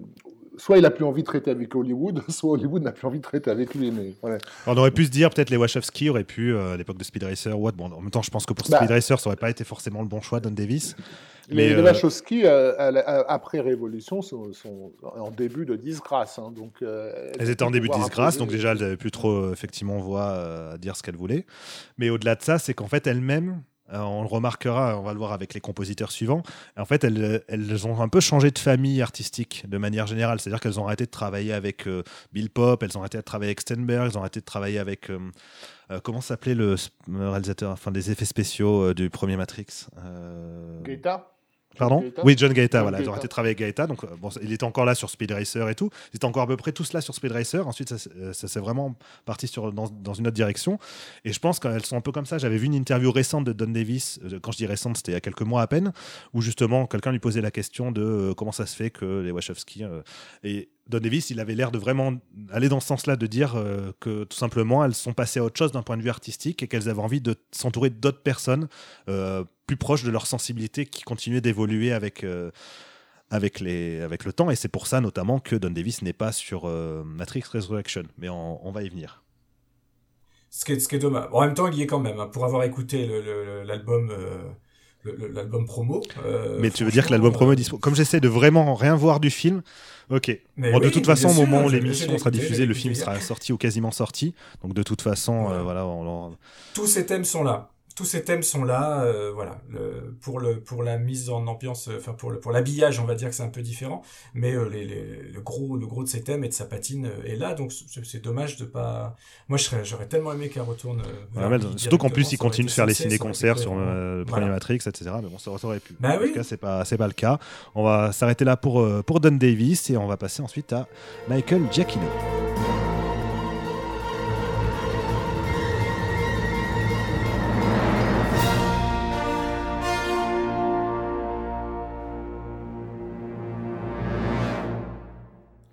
Deuxième partie de l'émission. Bon, on va être un peu plus court parce que Matrix, de toute façon, c'était un énorme sujet. Euh, on va parler donc de Michael Giacchino, donc un compositeur qui a euh, commencé à la base dans le jeu vidéo, en fait. C'est assez amusant. Euh, il était l'un des notamment premiers à avoir accès à des orchestres symphoniques massifs dans la musique de jeux vidéo, alors que ça a été notamment pour Le Monde Perdu. Donc, il avait composé en 97. Puis ensuite, surtout, moi, c'est comme ça que je l'avais connu, c'était avec les Medal of Honor. Donc, toujours, c'était Spielberg un peu qui l'avait mis, qui l'avait mis un peu là-dessus, sur ces projets-là. Et voilà, il avait donné accès à pur, pur orchestre, euh, de 60 musiciens, fais-moi de la musique euh, avec une ampleur à la John Williams. Bah, il s'est exécuté avec brio. Enfin, aujourd'hui encore, je réécoute avec grand plaisir la, la bande originale des premiers Medal of Honor. Et en parallèle, il a commencé à se faire connaître avec J.J. Abrams et euh, ses différentes séries, donc Alias et surtout Lost. Euh, puis au cinéma avec Les Indestructibles euh, de Brad Bird. Donc c'est quelqu'un qui est vite monté en fait en grade et qui a été assez rapidement finalement, euh, au fil des années, considéré comme un peu le successeur de John Williams. Je suis pas complètement d'accord. Je, trouve qu'il n'arrive pas non plus au niveau du maître, mais il y a des raisons qui font que voilà, il reste l'un des compositeurs aujourd'hui, Gia- Giacchino, l'un des rares derniers compositeurs hollywoodiens à vraiment être dans cet héritage de la musique symphonique à l'ancienne. Donc c'est euh, c'est quand même euh, quelque chose qu'on peut, on peut lui donner crédit pour ça. Et c'est en ça, hein, je pense que c'est justement en ça qu'on les compare. Juste en ça, hein, pas forcément en termes Oui, de oui, style. oui, mais parfois, Mais, euh, je- après, il ouais. faut dire qu'il a quand même aussi composé les musiques de Jurassic World. Ouais. Il a composé les musiques de, du Star Trek, euh, du- de Star, Star Trek, Trek, les musiques de Star de Wars Rogue aussi, One, euh, de Rogue One. Donc voilà, et l'héritage de Goldsmith, de Williams, il est malgré lui de toute façon. La planète des singes, la planète des singes, bien sûr. La planète des singes, donc c'est ça. Donc on est, on est sur cet héritage assumé. Et il s'est retrouvé donc sur Speed Racer des, des Wachowski. Euh, Speed Racer qui est donc un film euh, révolutionnaire, euh, enfin génial, on va pas s'attarder dessus parce que de toute façon il y aurait des milliards de choses à en dire. Et sa musique à Giacchino, alors il faut savoir qu'il a eu euh, que 8 semaines pour la composer, ce qui est pas énorme. C'est une moyenne, on va dire, dans le milieu hollywoodien, mais là c'était un peu compliqué parce qu'en en fait le film n'arrêtait pas de changer au montage euh, en raison de tous les effets visuels qui devaient être apportés et parce que justement le montage du film était lui-même expérimental avec tout, cette idée en fait qu'avaient les Wachowski de faire un, montage continu en fait comme s'il n'y avait pas de, ponctuation en fait. C'était euh, elles, elles avaient cité James Joyce en inspiration donc le Ulysse qui justement s'amuse à, déconstruire cette idée de, ponctuation à faire des longs phrases en virgule etc bah là on est un peu sur la même euh, philosophie avec Speed Racer les, mélanges d'esthétique ils appellent ça le, flux de conscience c'est ça le flux de conscience. Je trouve cette expression magnifique. et, euh, et, du coup Giacchino lui avec sa musique c'est une musique qui est quand même beaucoup moins révolutionnaire, mais qui est parfaite pour le film. Enfin, je sais pas ce que vous en pensez. Moi, je trouve que c'est une musique extrêmement colorée, euh, qui, est, euh, qui est pleine de, pleine de couleurs, pleine de vie. Et euh, dès, dès, les premières notes. Alors, déjà, il faut noter qu'il y, y, a la musique du dessin animé original, hein, Bien sûr, des années, des années 60, qui, qui, voilà, donc il y, a une évocation immanquable, mais, mais j'ai l'impression aussi que dans, dans, le désir de faire un film pour enfants, parce qu'il faut vraiment préciser que que, Speed Racer est un film pour enfants. C'est d'ailleurs terrible que le film ait été aussi mal marketé euh, euh, à l'époque parce qu'il ne pouvait pas plaire à un public adulte dans sa, dans, sa conception, alors que moi je l'ai testé sur des, sur des mômes, c'est ahurissant la réaction des gamins à, ce film-là. Moi j'ai eu droit à une standing ovation de 8 euh, mômes qui l'ont découvert chez moi, des gamins qui ne savaient pas ce que c'était qu'une standing ovation, qui l'ont fait spontanément. Euh, donc c'est dingue de voir ça et de se dire mon Dieu, mais ça aurait pu être ça dans les salles si ça avait été correctement, correctement exploité. Donc, On était trois à se lever dans le monde entier. et, je ne sais pas si c'est quelque chose qui a été euh, discuté entre les Vachos et, et, Giacchino, mais il y a, je trouve qu'il y a beaucoup d'évocations de, ce que faisait Barry Gray dans les, dans les, les séries de, Jerry Anderson, type euh, euh, Les Sentinelles de l'air, Thunderbirds mmh. et, compagnie. C'est-à-dire quelque chose de fanfaronnade, enfin voilà, une espèce de, de fanfaronnade héroïque très appuyé, très rythmique, euh, avec pas mal de, de, sonorités 60s aussi. Hein, quelque Complètement, part, à la John Barry un peu aussi. John Barry, comme il avait déjà fait ça sur Les Indestructibles, mais dans, Speed Racer, il va encore plus, presque plus loin, euh, qui, qui, qui, qui, sont presque une, une signature musicale de, ce que j'appellerais le jardin de l'enfance, en fait. Rappelle-toi ce que c'était euh, quand tu étais dans ton bac à sable avec tes figurines, en fait. Moi, c'est ça, comme ça, ça fait penser à ça, la musique de Speedrun. Ouais, ce côté fun et l'émerveillement en même temps. C'est vrai qu'on est, un peu dans cette, euh, cette esthétique-là. Tu as parlé de la, euh, la série japonaise en fait d'animation et les musiques, elles avaient été composées donc par Nobuyoshi Koshibe. Et effectivement, Giacchino, en interview, a précisé qu'il avait été influencé par ces musiques-là. Alors, notamment déjà parce qu'il y a le thème principal donc, du générique de la série d'animation qui est repris régulièrement, le Go Speed Racer. Je, oh, tu le fais bien. Hein. Je suis un grand, grand chanteur. Mais, euh, mais c'est que même d'un point de vue esthétique, il y avait déjà un petit peu ces mélanges entre des sonorités un peu symphoniques, orchestrales et des éléments plus jazzy, plus, euh, plus fun. Donc il s'est inspiré de ça. Tu as parlé de John Barry, on est, on est dans la même esthétique. Les Indestructibles, effectivement, il y avait déjà aussi cette dimension-là, à savoir des, euh, des, couleurs jazzy qui étaient apportées sur une orchestration symphonique plus classique. Un jeu sur la rythmique aussi, avec l'arrivée, voilà, la rythmique sur les, des instruments comme la guitare électrique ou ce genre de choses. Dans Speed Racer, il va un peu plus loin puisqu'il ajoute aussi des chœurs, etc. Donc il est vraiment allé piocher dans toutes les couleurs possibles. Mmh. Et, euh, c'est, et, des, effets, des effets musicaux qu'on est habitué à entendre dans les productions Anna Barbera et autres. Hein, Mais oui, bien sûr, de, l'intro du film d'ailleurs. Hein, c'est... je pense que la hein. note d'intention est claire. Très très télé, moi je trouve. Très télévision, quoi. La Lalo chiffrine. Euh, moi, ça me fait beaucoup penser mais, à ça. Mais du coup, ça nous fait associer inconsciemment à, notre enfance. Exactement. En fait, à, ce, à ce petit jardin, en fait, euh, qui est toujours là quelque part. Et je pense que ça a été le cas aussi pour Giacchino lui-même. C'est-à-dire que j'ai euh, dit qu'il avait eu seulement 8 semaines pour tout euh, composer. Le film n'arrêtait pas de changer, donc il devait lui-même changer sa musique, la orchestrer, etc. Et pourtant, il a dit, et il dit encore aujourd'hui, que ça a été sa meilleure expérience en tant que compositeur. Il s'est régalé du début à la fin. La collaboration avec les Wachowski, c'était un bonheur absolu. Régulièrement, il se projetait justement des, images du film en cours de création, etc., pour retravailler sur la musique. Les, échanges d'idées étaient à mourir de rire. Apparemment, ça a été vraiment un un grand moment pour lui, au point que voilà, dès qu'il en parle aujourd'hui, c'est avec le sourire. Donc, je pense que c'est quelque chose qui voilà, se retrouve dans sa musique finalement. C'est euh, le temps qu'on y passe sur l'écriture de musique finalement importe peu tant que euh, ce qui se retransmet avant tout, c'est euh, justement la passion du compositeur et, le plaisir qu'il a pris à, faire tout ça. C'était un bonbon, c'était un bonbon. Et huit semaines, encore une fois, c'est pas si peu que ça hein, par rapport à. Non, c'est standard. C'est là, là, où, là où je disais que c'est peu, c'est que justement le film a a eu plus de changements en post-prod que d'habitude. quoi. C'est euh, comme euh, ça devait être fait au fil de l'eau, ça a été un peu, ça a été un peu tendu. Je me demande, pour le coup, j'ai jamais vu d'interview là-dessus, si ça a été leur premier choix, Michael Giacchino, ou si c'est une imposition. Ça sent, ça sent, ça sent alors j'ai pas la réponse euh, exacte, mais ça sent le choix de production. Hein. C'était, on est vraiment au moment où il commence à monter. Euh, il a connu vraiment le succès avec Mission Impossible 3. Donc il est vraiment associé à J.J. Abrams, etc. Donc euh, non, je pense que ça, là c'est un choix de production, à mon avis. Hein. Surtout que, que ça, colle pas, ça colle pas à leur univers en particulier. Enfin, en tout cas pas jusque là. Donc oui. Non, non, moi j'ai pas d'infos, euh, j'ai pas d'infos là-dessus, mais, si ce n'est qu'effectivement c'était une production euh, très importante. C'était un peu la dernière carte que jouait euh, Silver vis-à-vis de la Warner. Faut, faut rappeler hein, que Speed Racer n'a pas seulement flingué définitivement le, enfin l'échec du film, l'échec commercial n'a pas seulement flingué les, les Wachowski pour un bon moment, mais aussi Joel Silver hein, qui qui ensuite ne va pas voir son contrat renouvelé avec la Warner alors qu'il bosse avec eux depuis les années 80. Euh, donc ça a été quand même un, moment terrible. Euh, mais effectivement, l'époque Speed Racer, c'est l'époque où Giacchino est en train d'exploser complètement. Tu as cité Mission Impossible 3, il fait Ratatouille. Euh, il y a Cloverfield aussi, où la musique avait, avait bénéficié d'un d'une édition particulière, là, sous, forme de suite symphonique. Il est en train, il est en train déjà de bosser sur le Star Trek de J.J. Abrams. Euh, enfin voilà, donc euh, ouais, euh, c'est. il commençait déjà à être partout. Hein. Maintenant, il est, sur un rythme de 3-4 films par an, mais. c'est le type de gros nom qu'il ne pouvait pas avoir à l'époque de Bound. Mais c'est intéressant parce qu'on aurait pu se dire, voilà, même si c'est un choix de production peut-être pas voulu par les Wachowski, Enfin, c'est limite le choix évident finalement quand on écoute le film, quand, on écoute le film, du coup, je lapsus, mais c'est exactement ça. C'est, euh, j'imagine mal aujourd'hui regarder Speed Racer sans la musique de Giacchino. Il arrive à apporter un tel tempo en fait, même aux images qui sont déjà extraordinaires, que justement c'est dans une continuité euh, esthétique incroyable. Et tu disais Vivien que ça aurait pu ne pas être un choix des Wachowski parce que c'était pas ce qu'elles avaient choisi avant, ça ressemblait pas à leur esthétique, mais Speed Racer le film non plus, c'est sûr. Pas, voilà. À la fois, c'est complètement du Wachowski ce, ce film, et ah en même temps, en termes de couleur, je suis d'accord. En termes de, en termes de cadrage et de d'intention, moi je trouve quand même que ça, c'est quand même très identifiable. Hein. Ah mais c'est un film à part, hein. ah c'est un film qui est que ce soit dans leur filmographie ou dans le cinéma en général, il n'y a pas d'équivalent. Et c'est ce qui en fait une œuvre si riche. En tout cas, voilà, je vous invite à voir le film. Hein. ça, c'est une évidence.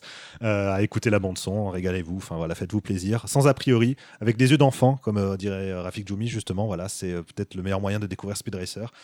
Et après, avec des yeux de cinéphile, parce que c'est un pur égal à décortiquer aussi en termes de montage et tout. et donc, les Wachowski ont je pense, elle aussi, à apprécié leur collaboration avec euh, Michael Giacchino, puisqu'on l'a rappelé des années après. Euh, donc, euh, Speed Racer, c'était 2008, et Jupiter Ascending, c'était 2015, si je me trompe déjà 2015. C'était 2015, et donc c'est Giacchino qui est revenu à la musique, et cette fois-ci, il avait une nouvelle méthode de composition demandée par les Wachowski. Alors, on reviendra en détail sur le pourquoi dans la dernière partie de l'émission. C'est qu'en fait, il a composé une grosse partie de la musique avant, en fait, de, que le film soit même tourné. Donc ça, c'était euh, une nouvelle méthode. Et euh, ce qui fait qu'il avait écrit, je crois, 80 minutes de musique qui ont été enregistrées hein, par un orchestre avant même que voilà les premières images soient, tournées pour justement pendant les moments de tournage la musique soit utilisée en fond pour euh, que les acteurs s'imprègnent pour que les costumiers les, les, directeurs artistiques tout le monde s'imprègne en fait de l'ambiance du film par le biais de la musique qui est quand même c'est difficile pour les Wachowski, on, l'a vu justement, de parfois transmettre des idées. Et quel meilleur moyen de transmettre une idée abstraite que par le biais de l'art peut-être le plus abstrait qui soit, à savoir la musique, euh, qui est un art abstrait, mais qui en même temps complètement universel, ça parle, ça parle très facilement directement à l'émotion, etc. Donc je trouve que c'est une méthode assez intéressante.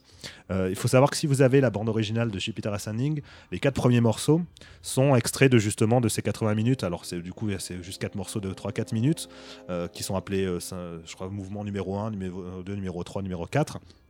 Et c'est justement, voilà, euh, c'est ce qui avait été précomposé par Giacchino. Et ensuite, quand le film est, sorti, alors, si je me trompe pas, il avait, euh, pour le montage, il y a à peu près quoi, la moitié de sa musique qui a été utilisée telle qu'elle euh, dans la version finale. Et ensuite, pour l'autre moitié restante, bah, il a recomposé des musiques, il a retravaillé les thèmes, il a, il a réorchestré tout ça pour qu'ensuite, avec un, autre orchestre du coup qui a fait l'enregistrement, il y ait, ait la musique qui, qui soit faite pour accompagner réellement les images et le rythme du montage. Mais Jupiter Ascending, on le sait, c'est un film qui a été euh, euh, explosé par la critique, par plein de gens. vous, qu'est-ce que euh, vous, en avez Avant même qu'il soit, en fait, avant même qu'il soit explosé par la critique, il est explosé par son propre studio. Hein. C'est un film qui a été totalement saboté. en fait le, le, le, patron au sens protecteur des Wachowski à la Warner, c'est un gars qui s'appelle Jeff Robinoff euh, et euh, qui, les, était déjà allé soutenir sur, sur, sur, sur, Speed Racer malgré l'échec du film et qui ensuite va de, leur demande assez explicitement de, leur, de lui livrer une nouvelle saga à la Matrix, en fait. Euh, et donc, le, travail sur Jupiter Ascending, au départ, se fait avec dans l'idée de, faire plusieurs films. Donc, d'établir, de construire un, vaste univers en, partant de, de la chose la plus ridicule et la plus petite, c'est quand même l'histoire d'une nana qui nettoie les chiottes hein, au, départ, pour euh, exploser dans, à travers les galaxies, on va dire, quoi, euh, dans, space fantasy la plus, débridée.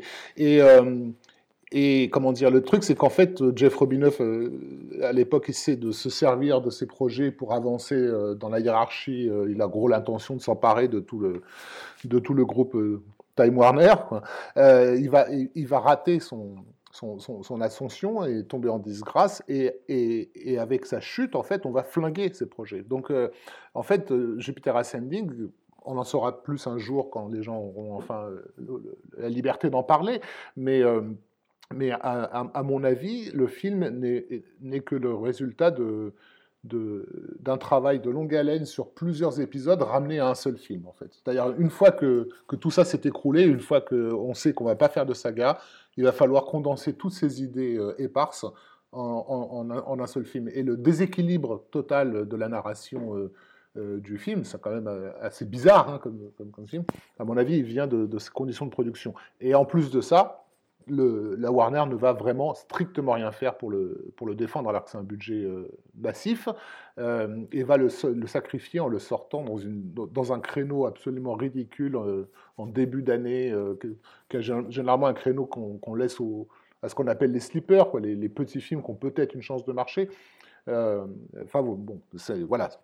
Tout ça pour dire que c'est pas un film qui a été soutenu du tout, du tout, du tout par, par son studio, et la critique je suis désolé, hein, mais j'assume mes, propos, généralement est à la botte des studios, même quand elle se prétend indépendante, et finalement, ben, elle, elle, va dans le sens euh, d'un film qu'on ne lui a pas vendu, donc elle ne va pas faire l'effort elle-même d'aller euh, lui trouver des qualités. Et c'est amusant parce que c'est une, destinée en fait qui est pas mal connectée, et Michael Giacchino, euh, par rapport à un autre projet, où il avait aussi composé une partition symphonique massive, un film de space fantasy aussi, et qui a été un peu sacrifié par son studio.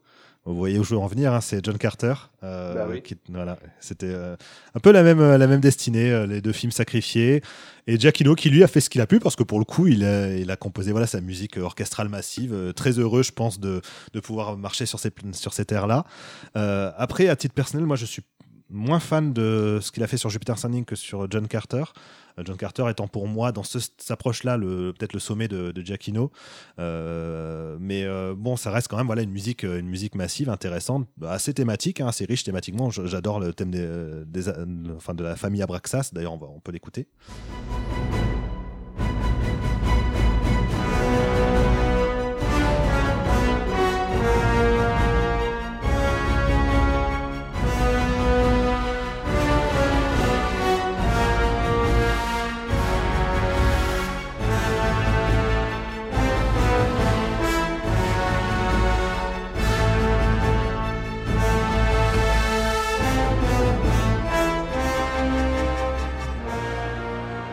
Et donc, ouais, c'est euh, une musique. Enfin, je trouve qu'il n'y a pas grand chose non plus à en dire. Je pense qu'à analyser, elle doit être très intéressante par rapport au film, mais c'est une musique qui fait en fait ce pourquoi elle est là. On veut un film de space fantasy avec une grande ampleur cosmique. Bah voilà, on a une musique justement symphonique massive, orchestrale. Elle n'a pas de couleur particulière. Euh, Vivien, peut-être que tu n'es pas d'accord, je sais pas. Non, non. Alors si je suis pour le coup, je suis complètement d'accord. Mais euh, je j'ai pas aimé ce film, moi. Hein, concrètement, hein. je, je, je, me pose vraiment en détracteur du film. Je trouve je le trouve mal joué. Mais pas de souci, on t'en Et euh, voilà, non, mais c'est me, me tapez pas. Hein. Je le trouve mal joué et, et, surtout sans propos. Alors je pense que Rafik a, a raison sur le côté compression d'un seul en un seul scénario d'une tentative d'un univers beaucoup plus vaste sur plusieurs productions. Voilà, mais je trouve que la, la, la morale même du film, hein, de, de, cette espèce de fausse Cendrillon euh, qui euh, finalement euh, choisit de retourner bah, récurer ses chiottes hein, en disant qu'en fait c'est bien, c'est bien de faire ça dans la vie, il y a pas de problème quoi. Je trouve qu'il y avait une certaine forme de démagogie finale qui m'a pas plu, et puis surtout ça joue pas bien, hein, vraiment j'ai pas bien compris, parce que même des acteurs que j'aime bien au demeurant, qui forcent le trait avec des accents pas possibles. Ah, j'ai adoré ça, Eddie Redmayne ah, qui en fait Oui, justement, je suis passé à côté. Le look même de Channing Tatum, je j'ai trouvé ridicule, hein, très sincèrement. Donc j'ai pas pu rentrer dans ce film du tout. Et la musique, je l'ai trouvée euh, euh, énergique, euh, mais, mais, mais, et malheureusement passe-partout en fait. J'ai trouvé qu'elle était un peu. Euh, tu l'as découverte avec le film ou tu l'avais Oui, avec non, non pour le coup je l'avais pas écouté avant et j'avoue que je l'ai pas vraiment écouté après. Ça m'a pas donné envie. Bah, quand on n'est pas connecté émotionnellement à un film, ouais, c'est peut-être compliqué de pouvoir apprécier la, la musique, même si elle-même. Euh, Mais c'est assez rare. Souvent, souvent je l'écoute avant. Souvent je l'écoute avant. Là, je sais plus pourquoi. J'ai juste pas eu le temps ou un truc comme ça, parce que la plupart du temps, j'écoute toujours les albums avant, euh, ce qui me permet de mieux la comprendre et de mieux l'apprécier, je pense, dans le quand je découvre le film après, même si ça me spoil beaucoup. Hein. Là, j'ai écouté euh, ce matin euh, Spider-Man No Way Home, j'aurais pas dû. Hein, c'est bon, j'ai le film, je, sais exactement tout ce qui s'y passe. Euh, voilà, c'est un peu moins vrai pour pour Matrix 4, mais voilà. Et en revanche, je trouve que ton parallèle avec John Carter, qui est est évident parce que bien sûr c'est Giacchino des deux côtés, mais moi, pour le coup, j'avais adoré John Carter. Je trouve le film très très bon et euh, là, pour le coup, le bashing qu'il y a eu, je ne peux effectivement l'expliquer que par un côté euh, promotionnel raté. Parce que le, le, film est plutôt sympa, le casting est plutôt réussi aussi, et les effets sont super beaux, et je vois pas ce qui, euh, je vois pas ce qu'il a de moins oui, parce qu'autant autant Jupiter Ascending a vraiment des ruptures de ton un peu bizarres. Oui, voilà. L'hommage à Terry Gilliam au plein milieu du film. Enfin voilà, des choses qui peuvent déconcerter. Tu as des alors que John Carter, il est plus, alors que John Carter est beaucoup plus conventionnel, et c'est pas là non plus, je le dis pas dans un, c'est pas un gros mot non plus, quoi. Voilà. Oui, bien sûr. On peut se faire plaisir avec un film popcorn, il hein, n'y a pas de souci. Mais je vois pas pourquoi celui-là s'est fait bâcher à ce point-là en comparaison d'autres. Euh. Les, deux films se sont fait défoncer pour des raisons essentiellement politiques, euh, plus que, plus que esthétiques, on va dire. Euh, concernant Jupiter Ascending, moi j'aime beaucoup ce que, ce que Giacchino a, fait. J'apprécie la construction un peu sous forme de je dirais, de, ballet. Et, et, et j'utilise ce, ce, terme parce que, apparemment, euh, c'est quelque chose qui, inspire, euh, puisque la musique a été transformée en, ballet euh, des années plus tard par un chorégraphe, enfin un danseur qui s'appelle Kyle Davis et qu'on a fait un, truc qui s'appelle A Dark and Lonely Space. un ballet de 45 minutes avec une trentaine de danseurs qui jouent en fait les planètes et les constellations sur la musique de, de, de Giacchino. Euh, donc moi, moi j'ai un attachement euh, émotionnel au film. Je, je suis pas je suis pas un fan de, Jupiter Ascending au titre où je pourrais être, euh, je, sais pas, Matrix Reloaded ou Speed Racer bien sûr. Mais mais il y a des il y a des instants dans le film, des moments, des visions, cette vision de, ce vaisseau spatial qui traverse une espèce de, de, constellations de météorites euh, comme une poussière étoilée, tout ça, je trouvais ça magnifique sur grand écran. Euh, et la musique, en fait, pour moi, elle évoque un petit peu, euh, un petit peu ce mouvement. Donc, je, je, suis tout, tout à fait, j'imagine tout à fait qu'on puisse créer un ballet cosmique sur, sur la musique de, de Giacchino pour le film. Mais l'idée de le faire composer avant le, le, que le film soit fait, c'est quelque chose que les Wachowski avaient déjà expérimenté. C'est ça. Et on va y venir justement euh, dans cette dernière partie de l'émission quand on va parler de l'équipe Tom Tigver, euh, Johnny Klimek et Reynald Lyle.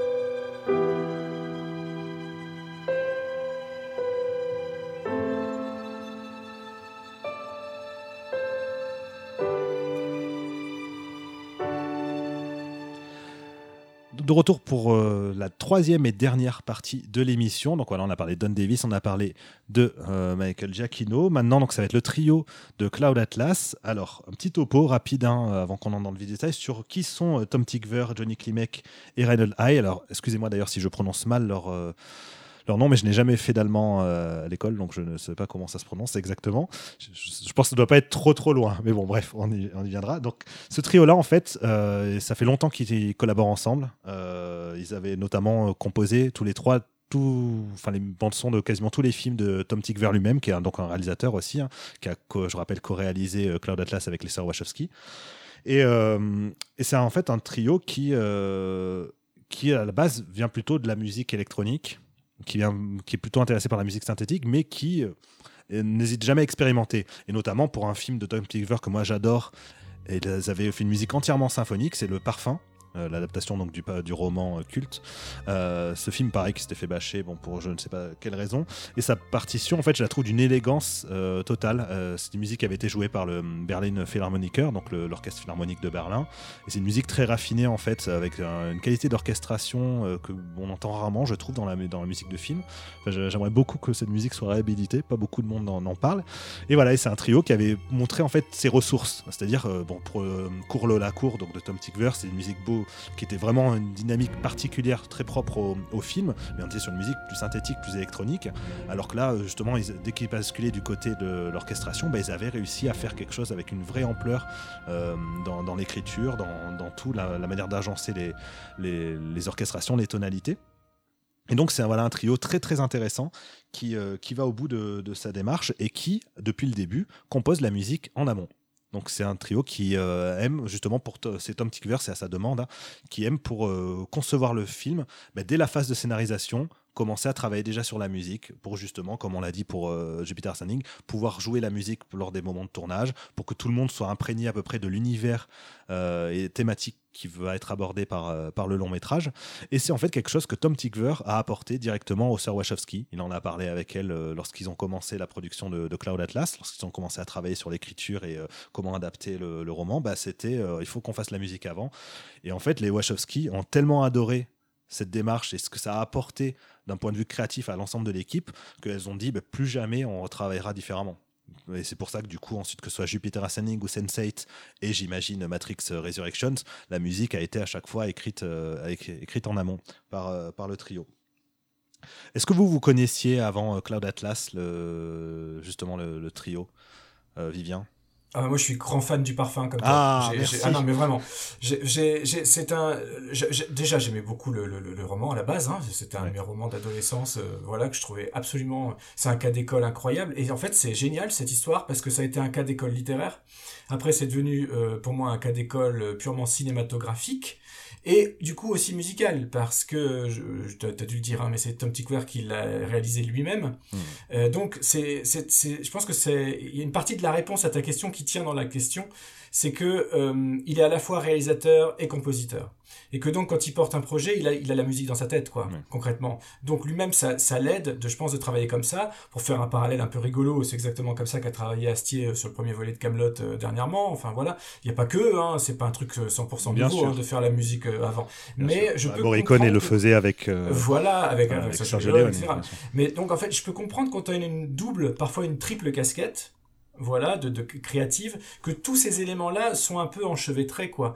Euh, je pense que c'est pareil avec, un, avec un, certains réalisateurs qui sont aussi les monteurs de leurs propres films. Par exemple, il y a, il y a une notion de rythme, etc. Et ces gens-là ont besoin d'avoir la musique en amont parce que quand ils conçoivent même leur plan euh, et leur rythme surtout, la musique vient avec. Quoi. Et donc, je, je trouve qu'on a un roman olfactif, qu'on a un film olfactif et qu'on a une musique olfactive. Ce qui est incroyable. C'est-à-dire que c'est euh, par l'intermédiaire des sons, il arrive à nous faire, à nous donner jusqu'à la nausée parfois. À l'image, c'est un peu plus facile. Je dis pas que c'est facile dans le film, c'est pas ce que je veux dire, hein. parce que vraiment, j'ai trouvé ça hyper pertinent en termes de proposition visuelle et graphique, etc. Mais c'est facile d'écœurer avec un visuel. C'est moins facile euh, de ressentir des choses à ce point euh, physiquement. Euh, surtout au niveau du nez, hein, au niveau du parfum, juste avec la musique. Et il a réussi ça. Ils ont réussi ça. Hein, il y étaient déjà tous les trois. Il y avait euh, une, ce- espèce d'ambivalence très intéressante dans la musique, justement, avec des euh, moments avec très mélodiques et avec en fond toujours une sorte de nappe dissonante Exactement. qui, euh, qui exactement. crée justement ce malaise. euh, Je trouve ça fort d'arriver parfois, donc parfois ils ont été trois, parfois ils ont été deux, parfois un seul. Voilà, mais en tout cas de créer une, de créer à ce point-là un univers aussi harmonieux, pas harmonique, hein, mais vraiment euh, voilà aussi uni, aussi construit. C'est vraiment quelque chose qui m'avait qui m'avait séduit. Et dans Cloud Atlas, même si j'avoue ne toujours pas avoir tout compris du film et qu'il faudrait que je le revoie, je l'ai vu qu'une fois à l'époque et j'étais j'étais resté perplexe. J'avais juste trouvé très beau sans tout comprendre. Et j'étais sorti vraiment dubitatif en me disant waouh, j'ai- j'ai j'ai raté des trucs. Mais c'est pas grave. En revanche, l'album, je l'ai écouté beaucoup. Et parfois même, c'est un peu moche à dire, mais encore une fois, faut, faut pas mal le prendre. C'est même sans l'écouter, c'est-à-dire que ça, ça peut aussi être un album de soutien. Tu vois, Oui. tu peux, c'est un truc que tu peux écrire en écrivant, en conduisant, ou même en discutant. Enfin voilà, c'est un, c'est un truc qui te, qui te, qui te porte, qui te baigne euh, dans une atmosphère particulière et qui est à la fois joli, intense, dense, euh, mais qui n'est pas forcément écoutable de bout en bout sans, euh, sans être distrait un peu par autre chose. Mais encore une fois, ce n'est pas une critique négative. Voilà. Oui. Tu as le même sentiment, Rafik? Euh, oui, alors euh, je comment dire, je, je peux pas dire que j'écoute euh, que j'écoutais régulièrement les, les, les travaux de ce de ce trio. Par contre, je pense qu'il est intéressant de noter le l'amour démesuré que les Vachos euh, avaient pour euh, Courle la Cour. euh, pour comprendre la relation avec, euh, avec notamment, euh, euh, qui est un film qui, par certains aspects, euh, presque préfigure leur, euh, leur propre cinéma. Enfin, voilà, j'invite les gens à, découvrir le, film. Et quand vous aurez vu cette, euh, cette jeune fille raccrocher le téléphone brutalement pour se mettre à courir dans la rue, vous, trouverez exactement le, néo de la fin de, du premier Matrix. Et, le personnage même de, de Lola, je n'ai aucun doute sur le fait que, ça se- que ce fut un modèle euh, dans, dans la transition de, de, de Larry vers Lana. ah bah, elle, a récup- elle a Euh, récupéré le, très les clairement. cheveux. oui. Euh, le look. Et, et- et en fait, du coup, leur, leur amitié a été s'est faite assez tôt et, et avait pris l'habitude de les visiter hein, sur la production très longue de, de Reloaded et des Révolutions. Et à ce que j'ai entendu dire, il a même un petit peu participé à la musique. Euh, Bah, en fait, ils ont fait euh, le trio, ils ont fait la musique qu'on entend dans la boîte de nuit du mérovingien oui, dans ça. début de Oui, Revolution. le club L, ouais, tout à fait. Ouais. Euh, et, et donc voilà, donc c'est une relation de confiance et, et d'estime réciproque. Et tout, tout à l'heure, tu disais que Don Davis avait parfois du mal à comprendre ce que les Vachos cherchaient à, faire. Je pense que comme Tick Ware est aussi un homme d'image, euh, et, euh, tout en étant un musicien, bah, ce dialogue est beaucoup plus, beaucoup plus simple, beaucoup plus facile. Et puis surtout, je pense qu'il comprend intuitivement ce qu'elles sont en train de, ce qu'elles recherchent quoi. Donc concernant Claude Atlas, ce qui était très intéressant, c'est que le bouquin dont c'est tiré est un livre qui avait une structure très particulière, euh, qui était en fait un empilement de plusieurs livres. Il faut imaginer qu'on prend l'histoire de quelqu'un, on, on- l'ouvre le livre en deux, donc euh, voilà, et, on, prend un deuxième livre de l'histoire de quelqu'un, on l'ouvre également en deux et on le pose sur le précédent. Donc quand vous lisiez le bouquin, vous n'aviez au début que des débuts d'histoire qui s'arrêtaient brutalement en plein milieu. Euh, et vous lisiez tous ces débuts d'histoire, et la, dernière histoire, elle était complète, et ensuite, on avait la fin de toutes les histoires précédemment lues. Et donc l'idée de, cette structure particulière du livre, c'était de permettre au lecteur de recomposer lui-même les, cette idée de la transmigration des âmes et de comprendre que c'était bel et bien les mêmes âmes qui s'étaient réincarnées à, travers les époques. Et le génie de Claude Atlas, c'est de, de, de l'adapter à son média, qui est le, donc le cinéma, qui n'a rien à voir en termes de structure avec, euh, avec ce, qu'est un livre. Et donc, qu'est-ce qu'on peut faire pour garder cette, euh, cette idée forte, thématique, mais euh, adaptée au médium cinéma ben, à travers le montage? Donc, avec Club Atlas, elles ont été, pardon, avec Speed Racer, elles ont été très, très, très loin dans, ce dont on parlait tout à l'heure, cette espèce de tentative de, créer le flux de conscience par le, montage. Et donc le projet de, de Claude Atlas, c'est de, battre les cartes, en fait, Euh, de mélanger toutes ces histoires les unes les autres par la grâce euh, de, de montage, par l'analogie entre les images, euh, etc. Et donc, déjà, elles sont en train de faire un, un travail de structuration qui est complètement musical. C'est-à-dire qu'on est... La, les idées, la thématique ne peut naître que du rythme, euh, de la longueur du plan, euh, etc. Et donc, euh, je pense que le travail avec Tickware, s'est fait à ce niveau-là, en fait. C'est-à-dire que quand on compose une, musique, on est, en train de travailler la durée, on est en train de travailler le tempo, on est en train de travailler la, façon avec laquelle différents instruments dialoguent les uns les autres, etc. Et, elles ont calé leur montage, en fait, sur sur cette structure musicale ce qui est amusant, c'est que la structure musicale était déjà citée explicitement par euh, Tom Tigver dans Le Parfum, où justement ils expliquaient que pour faire former en fait le meilleur parfum, il y avait à chaque fois euh, trois euh, accords, etc. Il fallait que chaque accord soit composé de quatre notes. correspond... Enfin, il y avait, il y a toujours eu cette dimension musicale en fait dans, sa manière d'envisager l'art cinématographique.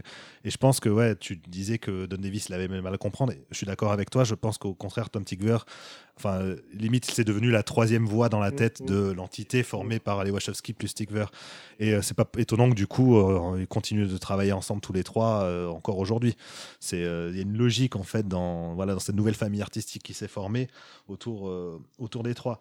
Alors, la musique de Cloud Atlas, il faut savoir, donc, elle a été euh, orchestrée, donc c'est comme le parfum, c'est une musique symphonique qui a des éléments électroniques dans l'eau, mais euh, la plupart des morceaux principaux sont euh, à vocation symphonique. c'est un orchestre de Berlin donc, qui a été utilisé. Alors, je ne vais pas le prononcer parce que, comme je disais, je, voilà, je ne saurais pas, je ne saurais pas donner son, nom, son nom en allemand, mais comme pour le parfum, les trois compositeurs ont été aidés par des orchestrateurs, parce que pour le coup, c'est pas leur métier. Donc là, encore une fois, il y avait besoin justement aussi d'une aide d'orchestration pour, euh, pour enrichir, affiner la musique, pour correspondre aux idées qui étaient voulues par, euh, par, par, Tom Tickver et euh, Johnny Klimek et Reinhard Heil. Et il faut savoir que les trois, en fait, ils composent euh, pas séparément. Parce que ça peut arriver souvent sur un film où il y a, par exemple, deux compositeurs, bah, que chacun euh, se répartisse le travail sur tel ou tel morceau. Là, en fait, les trois, ils sont constamment en train de travailler ensemble, à s'échanger des idées continuellement, à retravailler les morceaux des uns et des autres. Donc, euh, vraiment, il y en a un qui compose un début de morceau, l'autre qui vient l'arranger derrière, puis l'autre qui reprend. Enfin, c'est assez intéressant, en fait, comme aspect collaboratif. Et ils n'arrêtent pas de l'avouer eux-mêmes, c'est pas du tout la voie la plus facile euh, quand on veut composer quelque chose. Au contraire, c'est le meilleur moyen de s'embrouiller. Mais il dit aussi que c'est la meilleure manière de d'avoir plus que la somme des parties en fait. Euh, c'est ce qui permet de, trouver cette petite touche, cette petite transcendance qui fait que la musique va aller au-delà de ce qu'elle est, de ce qu'elle pouvait être si elle avait été composée que par une seule personne. Donc encore une fois, on revient sur l'importance du travail euh, collaboratif. Et, et, la musique de Cloud Atlas, elle est articulée euh, autour de trois thèmes principaux, deux thèmes principaux notamment, mais il y en a un troisième aussi qui, euh, est assez récurrent. Le premier étant le Cloud Atlas Sextet, en fait, qui, euh, comme son nom l'indique, est composé pour six voix, en lien avec les six personnages principaux donc de chacune des six histoires. Et, et c'est intéressant parce qu'en fait, dans le, dans le roman, le sextet existe. Euh, il est composé par euh, euh, Robert Frobisher, voilà, heureusement, mais j'avais mes notes à côté de moi. Et, c'est en fait indiqué texto dans le, dans le livre que c'est une, une, un chef-d'œuvre de musique contemporaine, etc.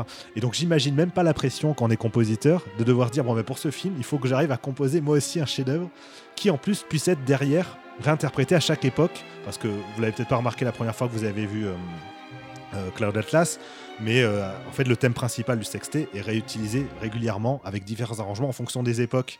Donc on l'entend euh, parfois jouer même avec juste un simple violon, violoncelle, etc. Donc, et, euh, ou en fond sonore avec des arrangements un peu plus pop. Enfin, c'est assez amusant de voir toutes les variations autour du thème. Et donc voilà. Et le truc, c'est que les compositeurs, bah, ils ont réussi avec brio, je trouve, hein, à, créer ce sextet intéressant et à, à, faire en sorte que toute la bande son s'articule autour. régulièrement, des petites phrases musicales du sextet sont, sont reprises tout au long du tout au long de l'œuvre. Euh, et l'autre thème principal étant euh, donc euh, The, Atlas March, qui la musique émotionnelle qu'on entend dans les moments les plus importants en du film et qui est construite un peu comme un crescendo d'orchestration, un peu comme le boléro de Ravel en fait, où on est sur cette idée d'un thème en fait un peu répétitif qui revient régulièrement et au fil du morceau à chaque fois des éléments d'orchestration viennent enrichir le, morceau qui garde depuis le début la même structure, la même mélodie, etc. Euh, et ça, je trouve ça. Un boléro euh, un petit peu revisité par euh, John Adams, hein, que tu citais déjà tout à, l'heure. John Adams. Mais ça, c'est génial quand même que ce soit la même référence. Vas-y.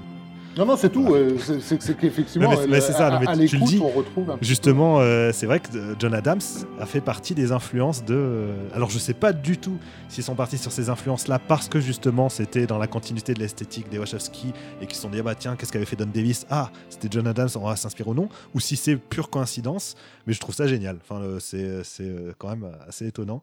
Mais oui, c'est en fait, ce qui est fascinant avec cette idée de boléro revisité, c'est la version notamment qu'on entend dans le générique de fin, qui, qui n'hésite pas à faire appel en fait à énormément de dissonances euh, et plus la musique euh, évolue dans ces orchestrations, plus il y a différentes couches harmoniques qui se superposent, qui vont pas forcément ensemble, mais qui créent un effet super intéressant et énormément, enfin, avec énormément de sens sur tout le côté déstructuré justement des nombreuses histoires du film et comment tout ça aboutit vers un crescendo émotionnel en fait qui est partagé par tout le monde.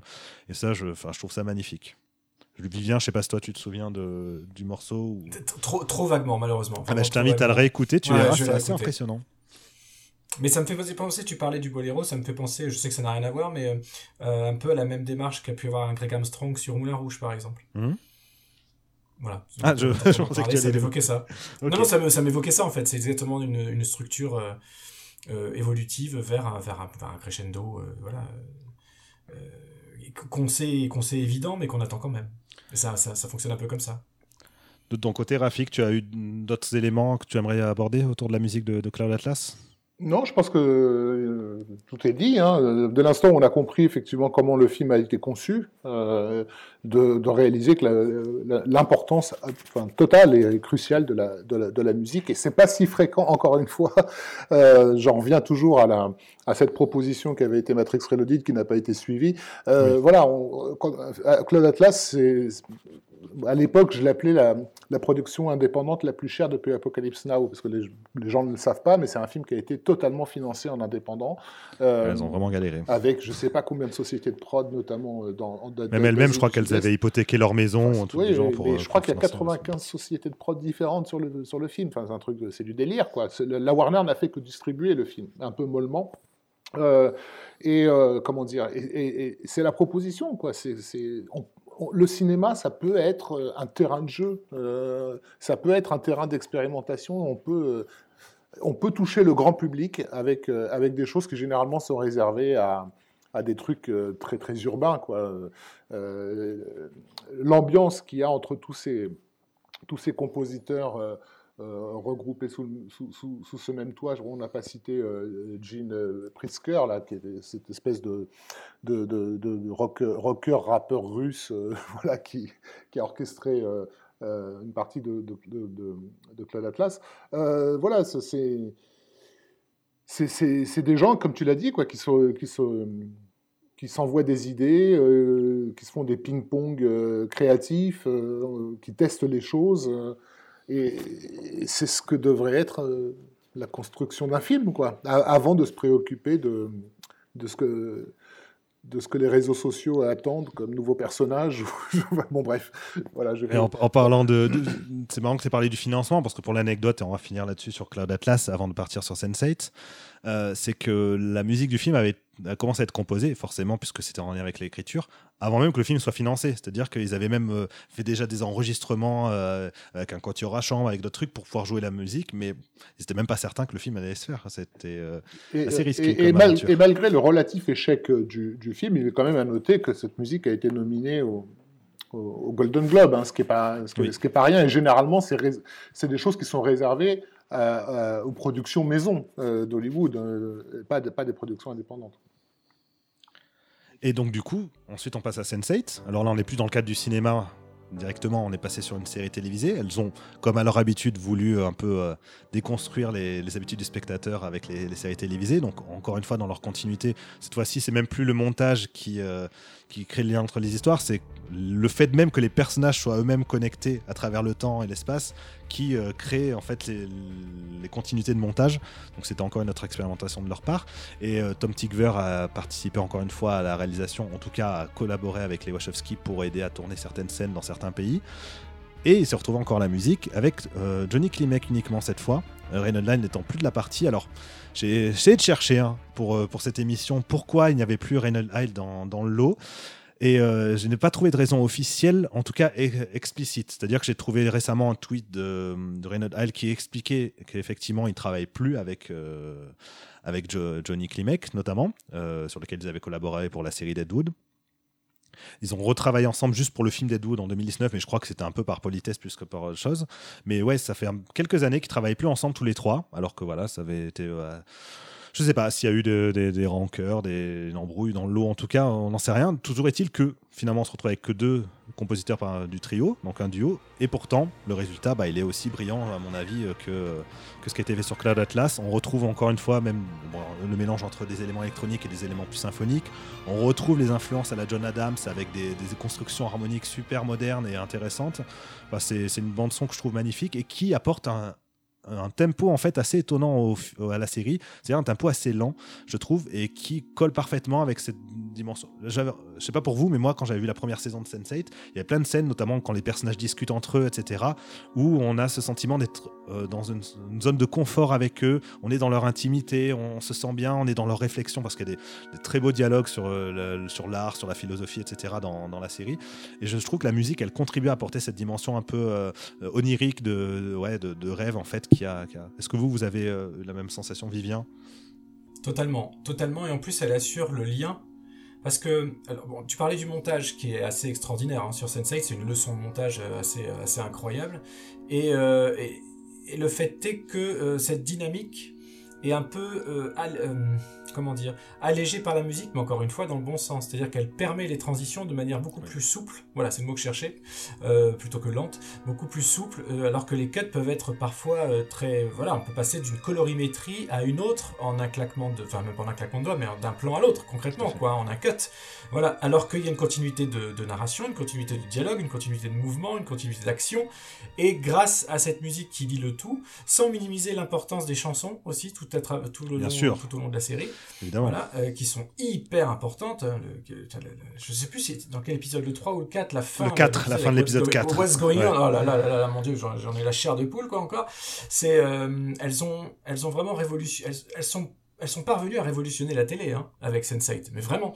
Et, euh, et, ce qui est dommage, c'est que tu parles de la collaboration avec les musiciens qui s'est qui s'est qui s'est qui s'est terminée on sait pas trop pourquoi mais il c'est aussi leur collaboration à elle qui se oui à partir de la saison 2 effectivement euh, voilà. euh, bah, elles ont arrêté de travailler euh, ensemble elles ont arrêté de travailler ensemble donc il y a il y a vraiment un avant et un après Sense8, je pense, dans le dans leur. Euh, enfin, c'est pas je pense, c'est juste une évidence.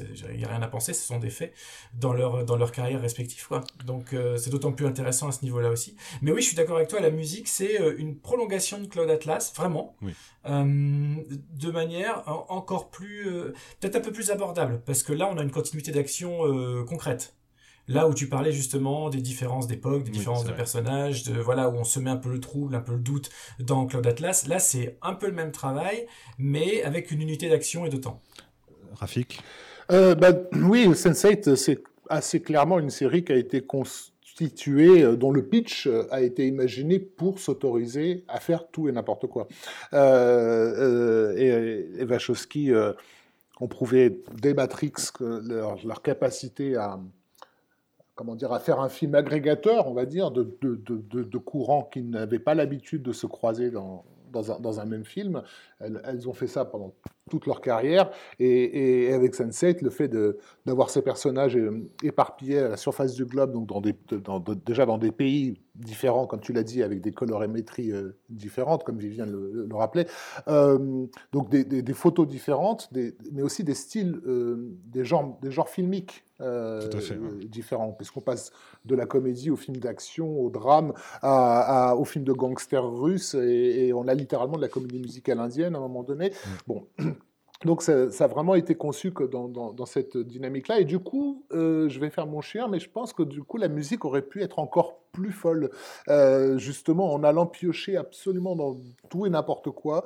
Je, regrette que dans les séquences euh, africaines, on n'ait pas plus d'instruments locaux déstabilisants, ce genre de choses-là, ou de mélanger euh, un instrument asiatique avec un instrument africain, simplement lorsque mhm. les personnages se, se, se, se, parlent à distance, on va dire, enfin mentalement. Euh, mais bon, en tout cas, ils se sont bien amusés, ça s'est manifeste dans les limites qui étaient imposées par le format euh, et le budget aussi, il faut, faut, compter avec ça, parce que même si ça fait très riche, je ne sais, c'est pas un budget énorme hein, pour un truc qui est tourné aux quatre coins du monde. Euh... C'est que l'essentiel du budget, effectivement, a été surtout dans les trajets. Quoi. Bah, clairement, oui, clairement. mais en tout cas, voilà, c'est c'est un bel adieu, euh, c'est une belle forme d'au revoir à, cette, euh, à toute cette collaboration-là. Euh, encore une fois, en prouvant aux gens que c'est possible. Pour moi, je ne vais pas rentrer trop dans les détails, ça nous mènerait trop loin, mais les, les Vachos ont beaucoup été éduqués dans le, la philosophie post-structuraliste. Et, et la structure, elle est au cœur de leur travail. Quoi. et, et, et Sense8, c'est bien la preuve que quand on parle de structure et quand on s'intéresse à la structure, on en, vient immanquablement à donner une vision du monde, une vision de l'humanité, une vision de qui on est, et du coup une vision de ce qu'on peut créer. Je, rebondis juste une seconde, je trouve ça hyper intéressant et très juste hein, ce que tu dis sur le côté, euh, peut-être qu'il manquerait un peu d'ethnie à tout ça, des ethnies différentes euh, en termes musicaux. Après, je pense que ça peut être juste une... Euh, la musique est la seule chose d'un petit peu constante dans tous ces univers-là. Donc ça peut aider aussi euh, la construction. C'est juste, je pense qu'elles ont dû faire ce choix-là dans ce sens-là. Mais après, ouais, je, je, je, je, je suis tout à fait d'accord. Ça aurait, ça aurait, en tout cas, je paierais bien pour, euh, pas pour voir, mais pour entendre ce que ça aurait. De... Après, je pense qu'on est dans une logique qui est là depuis Bound, à savoir que la musique chez Wesley Wachowski, elle est justement dans sa dimension abstraite et que la musique, elle est là pour Exactement. avant tout être dans un registre émotionnel et du coup aussi mmh. euh, spirituel, plus que dans un registre de euh, représentation en fait des mmh. différentes co communautés, des différents pays, etc. Donc je pense que c'est de là que vient le choix. Après, euh, après, il faudrait demander directement aux compositeurs ce qu'ils, ce qu'ils en pensent là-dessus. Mais euh, la logique, en tout cas, est, est présente. Eh ben, je pense qu'on en a terminé. Est-ce que Rafik, tu voulais ajouter quelque chose euh, sur, sur la question? Non, je voulais simplement ajouter que mon devoir paternel m'appelle. Eh ben, justement, on va, on va s'arrêter là. De toute façon, euh, merci à vous deux euh, voilà, pour, pour ces échanges passionnants. Ah, merci Damien, merci Vivien. Quant à nous, avant de se quitter, un petit point rapide sur l'actualité de Sœur d'édition. Et pour le coup, c'est assez simple. En fait, c'est simplement que le mois dernier, donc en novembre, on a sorti un livre sur l'œuvre des Wachowski, donc l'ensemble de leur filmographie, incluant Sense8, mais aussi V pour Vendetta, euh, qui a été écrit en fait par euh, le ciné-club de Monsieur Bobine, ou plutôt précisément par Aurélien Noyer, Johan Horzulik et euh, Julien Pavageau. Voilà, donc l'un des trios principaux en fait derrière la chaîne YouTube le Ciné-Club de Monsieur Bobine, c'est un livre transversal qui analyse en fait l'ensemble de, leurs films. C'est super intéressant. Donc voilà, pour prolonger un peu toutes ces discussions autour des Wachowski, je ne peux que vous conseiller de vous, euh, de vous le procurer. Voilà, ce sera tout pour, euh, pour aujourd'hui. J'espère que cette émission hors musique de jeux vidéo vous aura, vous aura plu, vous aura intéressé. N'hésitez pas à nous laisser des commentaires, à venir nous interpeller sur, euh, sur les réseaux sociaux pour en parler. Il n'y a pas de souci, ça nous fera très plaisir. Et je vous donne rendez-vous pour une prochaine émission. On va se quitter en musique avec du Cloud Atlas.